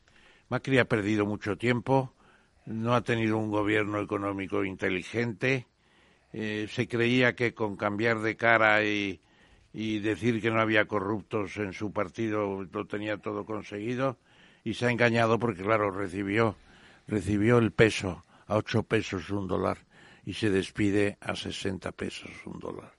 La inflación en el 50%, el empobrecimiento. La pérdida de poder adquisitivo. la pobreza en un tercio del país. Espantoso, espantoso. Lo que ha hecho Macri no tiene perdón de Dios, que se decía antiguamente. Nosotros, unos argentinos discípulos míos y yo, le propusimos al gobierno de Macri, a través de Félix Peña, que es su secretario principal, presentar unos pactos de la Moncloa, tratar de estabilizar el país y bueno, no se han enterado ni de lo que les propusimos. Yo estoy bastante decepcionado y creo que lo va a pasar muy mal el país, a pesar de que Macri al final ha, reconquistado algo de, de, de, de voto, eh, el 40% frente al 45%, pues no está tan mal para Macri, ha recuperado mucho voto al final, porque claro, lo que viene con el peronismo puede ser espantoso, aunque ya la predicción de que Alberto, Alberto Fernández. va a tener problemas sociales por seguir las indicaciones del, del Fondo Monetario es inevitable, es inevitable. Veremos a los peronistas eh, adorando el becerro de oro, no, pero siguiendo las consignas del fondo, porque no hay otra salida. Eh, esto tiene un plan de estabilización dramático es el que va a haber. Bueno, pero en la región el Fondo Monetario Internacional siempre que ha intervenido no, no, no ha quedado muy bien parado. ¿no? no ha quedado muy bien parado y luego lo más lamentable de todo... Parece que no entiende bien la región. Es que los argentinos no son patriotas, como, como puede haber en otros países iberoamericanos, no son patriotas. Porque tienen fuera de Argentina, se ha estimado 450 mil millones de dólares Claro, en Miami. En Uruguay. En las Islas Caimán, en, Uruguay. Claro, eh, eh, pues es terrible. Y todos los argentinos son, están dolarizados. Por la mañana cogen los, los pesos para traficar durante el día y por la noche lo convierten en dólares otra vez para mantenerse dolarizados, que es lo que ellos quieren. Es una obsesión por el dólar. Argentina no tiene tamaño de Estado y se lo digo al señor Puerta, embajador de, Argentina en Madrid, mientras mantenga esa libertad, eh, que es el libertinaje de cambiar eh, pesos por dólares libremente en la calle Corrientes. Aunque ahora han introducido algunas medidas preventivas, pero ya no sirven para nada. El mal está hecho.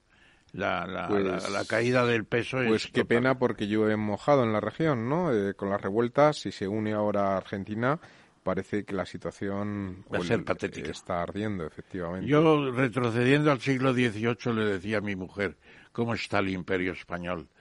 Desde México a Argentina, está patas arriba todo. Porque lo de, lo de México, de verdad que tiene que saltar, ¿eh? El tema de, López Obrador está empeorando. por lo menos han detenido al hijo del Chapo. Bueno, vamos a ver. Vamos a ver, vamos a ver.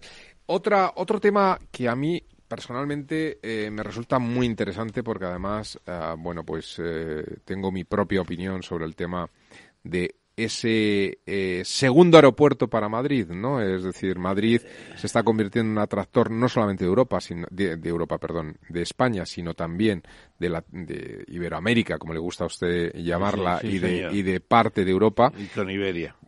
Y bueno, pues la verdad es que, mm, en fin, el aeropuerto de Barajas ya tiene más de 60 millones de pasajeros, eh, tiene eh, unas previsiones o una capacidad eh, que, puede llegar a incluso hasta los 80 millones, pero si queremos hacer una infraestructura de ese tamaño, tenemos que ver si ampliamos Barajas o, hacemos un segundo aeropuerto, ¿no? Claro, tiene usted toda la razón y además AENA, que es una buena compañía, yo creo que es un ejemplo de cooperación eh, público-privada extraordinaria porque cuando entró el capital privado AENA es otra cosa, está dando beneficio. Y se puede decir que AENA tiene un proyecto de, eh, no, se está realizando ya una inversión de 1.500 millones de euros para llegar a 80 millones de pasajeros. Y más podría ser.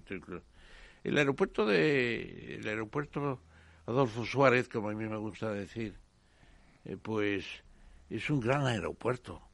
Eh, no cabe duda de que IAG, el holding de British Airways, Iberia, etcétera, una de las cosas que más valoraron los ingleses fue el aeropuerto de, Adolfo Suárez que llamamos. Bueno, para ser un poco más exacto, Manuel, la T4.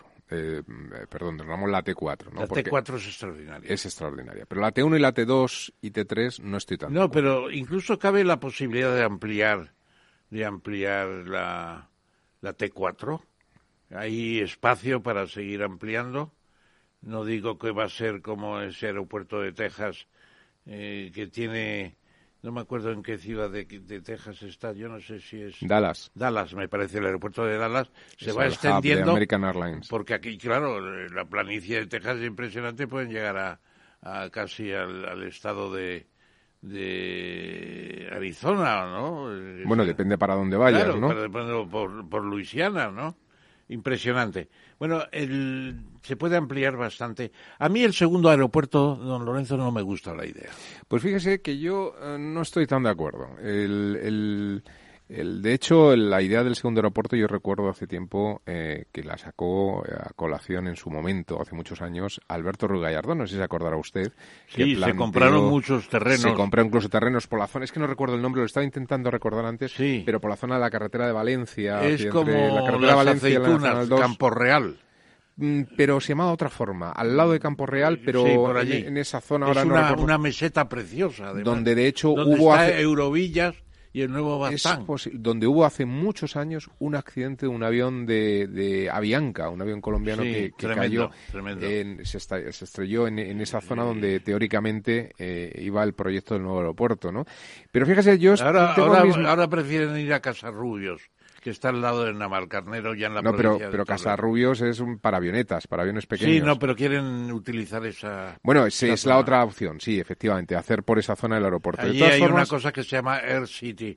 Ya han comprado los terrenos De todas formas, yo me gustaría hacer un pequeño matiz porque es un tema que, que sí que en su momento he seguido bastante, ¿no? La ampliación del aeropuerto de Barajas no solamente es la ampliación de la terminal, que es una terminal fantástica, yo creo que las mejores del mundo, la, la, T4, sino que supone una ampliación que es lo más importante en los aeropuertos de dos nuevas pistas de despegue. Las pistas, eh, digamos, las, Hay cuatro pistas.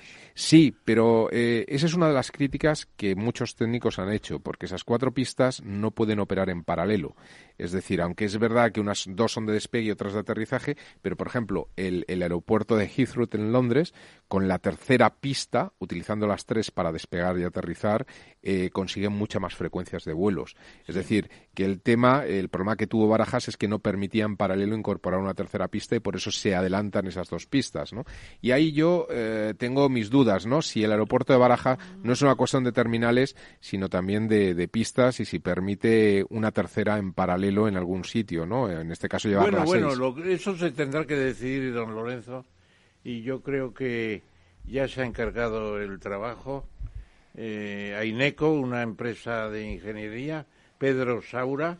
Bueno, INECO además es, amigo pública o medio pública, ¿no? INECO. sí, sí. Buen amigo nuestro de las jornadas que tuvimos en el Congreso el año pasado. Pedro Saura hizo una exposición muy buena y yo creo que están preparando el plan estratégico de, del sistema aeroportuario de Madrid. Hay una tendencia al segundo aeropuerto, pero el impacto que va a tener el segundo aeropuerto en infraestructuras, en ruidos, bueno, importante también. Accesos, no solamente. Accesos, sí, el impacto en infraestructuras. Bueno, y siguiendo con las infraestructuras, eh, don Ramón, llevamos ya hemos, hemos soplado la vela ya de, de, ese ave ese ave a la Meca, ¿no? ¿Cómo, cómo está? ¿Sigue funcionando? Bueno, a mí, me, a mí yo, yo lo he puesto hoy como buena noticia porque yo tenía mucho miedo de que el proyecto fuera un desastre, porque hay como 100 kilómetros largos por las dunas, con los movimientos de arena, etcétera, y al año justo de haber entrado en funcionamiento, la cosa va francamente bien. Una cifra que se aproxima a un millón de pasajeros ya. Es verdad que todavía con, con velocidades de 200 kilómetros de media, que tienen que subir cuando mejore todo el sistema de señales y seguridad, pero la experiencia es francamente buena. Y eso es muy importante para el prestigio de las inversiones españolas, porque además sigue, siguen los españoles allí, no se han ido eh, está Talgo, está eh, Renfe, está eh, otras empresas españolas. Bueno, eso hay que mantenerlo como una muestra. Están formando personal. a mí me parece que es un gran éxito si se confirma todo esto. Han tenido que cambiar la pintura de, de los trenes para resistir la fricción de la arena. Han tenido que hacer en algunas zonas muros colaterales de 1,80 metros para evitar que las dunas invadan, ¿no? la arena acabe con todo. Y, es fantástico. La verdad es que están contribuyendo mucho también a, los peregrinos a la Meca, claro, porque bueno, eh, fuera una de las digamos de, las, de los objetivos a entre cubrir las dos ciudades sagradas, Medina entre y las dos efectivamente ciudades sagradas, ¿no? Muy bien. Eh, ¿Alguna otra noticia que nos quiera contar? ¿Algún otro...? No, no, pues había cosas interesantes. Eh, está Indra que, que está consiguiendo contratos en Estados Unidos muy importantes. Bueno, no solamente Indra, de pasajes, Hay muchas eh, empresas españolas que todas Partes, en todas partes, sistemas electorales, pasajes de viajeros. Bueno, se están haciendo cosas. Barcos. Y, y luego también eh, ACS y Acciona están ganando concursos por todas partes. Bueno, yo creo que ese sector de ingeniería que tenemos es único. El día, creo que es el 23, el 18 de noviembre, eh, voy a hacer la laudacio de Pablo Bueno, que es el presidente de TIPSA. Ahí vamos a hablar de ingeniería española, en TIPSA en, esta ocasión eh, en el Colegio de Ingenieros de España, que ya no dice civiles porque están también los militares, que no hay que perderlos de vista tampoco. Bueno, y esa, eh, digamos, eh, reivindicación por parte de los colectivos de ingenieros en España eh, para que nos sumamos al tren del proceso de electrificación, ¿no? Es decir, España es verdad que tiene de las mejores ingenierías del mundo, pero también ha sido gracias a toda la explosión en infraestructuras que se han hecho en España durante los últimos 50 años, prácticamente, incluso anterior. sobre todo desde que ingresamos en la Unión Europea. Bien, pero que quiero decir que gracias a todo ese gasto y esa inversión en infraestructuras se ha creado una escuela de ingenieros y de profesionales que están conquistando el mundo. Pero ahora tenemos un nuevo reto con el tema de la electrificación. Eh, hará el gobierno saliente, el que vaya a salir, no saliente, sino entrante, ¿no? El que, el que vaya, el que vaya, claro, el reto de electrificación de nuestro parque automovilístico, de extensión de red. Yo creo que ahí eh, yo estuve estudiando el anteproyecto de ley de cambio climático y estuve estudiando el plan que se ha presentado en la comisión, que ha sido muy altamente valorado. Y yo creo que vamos por buen camino, pero tenemos que tener un gobierno que funcione ya, que no esté simplemente en funciones. Y que pueda aprobar además eh, presupuestos, ¿no? Todo, todo, todo, hace mucha falta. Muy bien, don Ramón. muchísimas gracias, como cada miércoles, en esta verdad desnuda y a todos ustedes, oyentes, les invitamos a seguir eh, con nosotros el próximo miércoles y a volver a desnudar esa verdad. Buenas noches.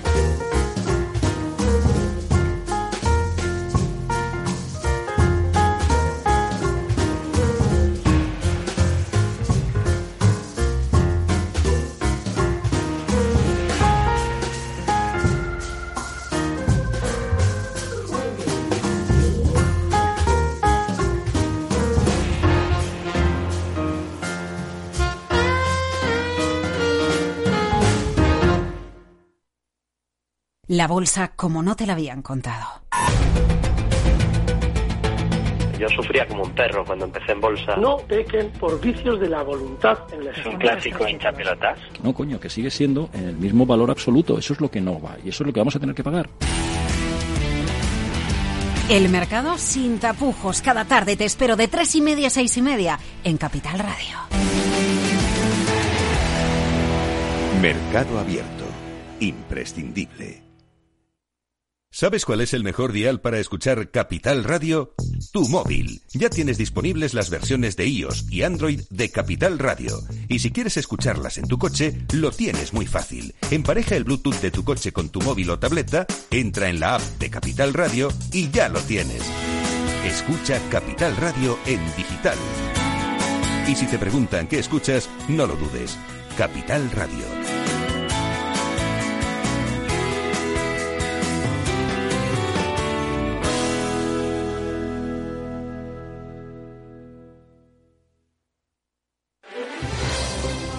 Si quieres entender mejor todo lo que rodea nuestro sector alimentario, tienes una cita en La Trilla. Un gran equipo de especialistas te acercará a la actualidad económica y política desde el campo hasta la mesa. Conocerás sus principales innovaciones sin olvidar las producciones más tradicionales. Los sábados de 8 a 9 de la mañana con Juan Quintana, La Trilla de Capital Radio. Esto te estás perdiendo si no escuchas a Luis Vicente Muñoz en Capital, La Bolsa y la Vida. El riesgo italiano es de otra galaxia y sería un error eh, analítico serio confundir lo que está ocurriendo en Italia con la situación abierta en, en nuestro país. No te confundas. Capital, La Bolsa y la Vida con Luis Vicente Muñoz, el original.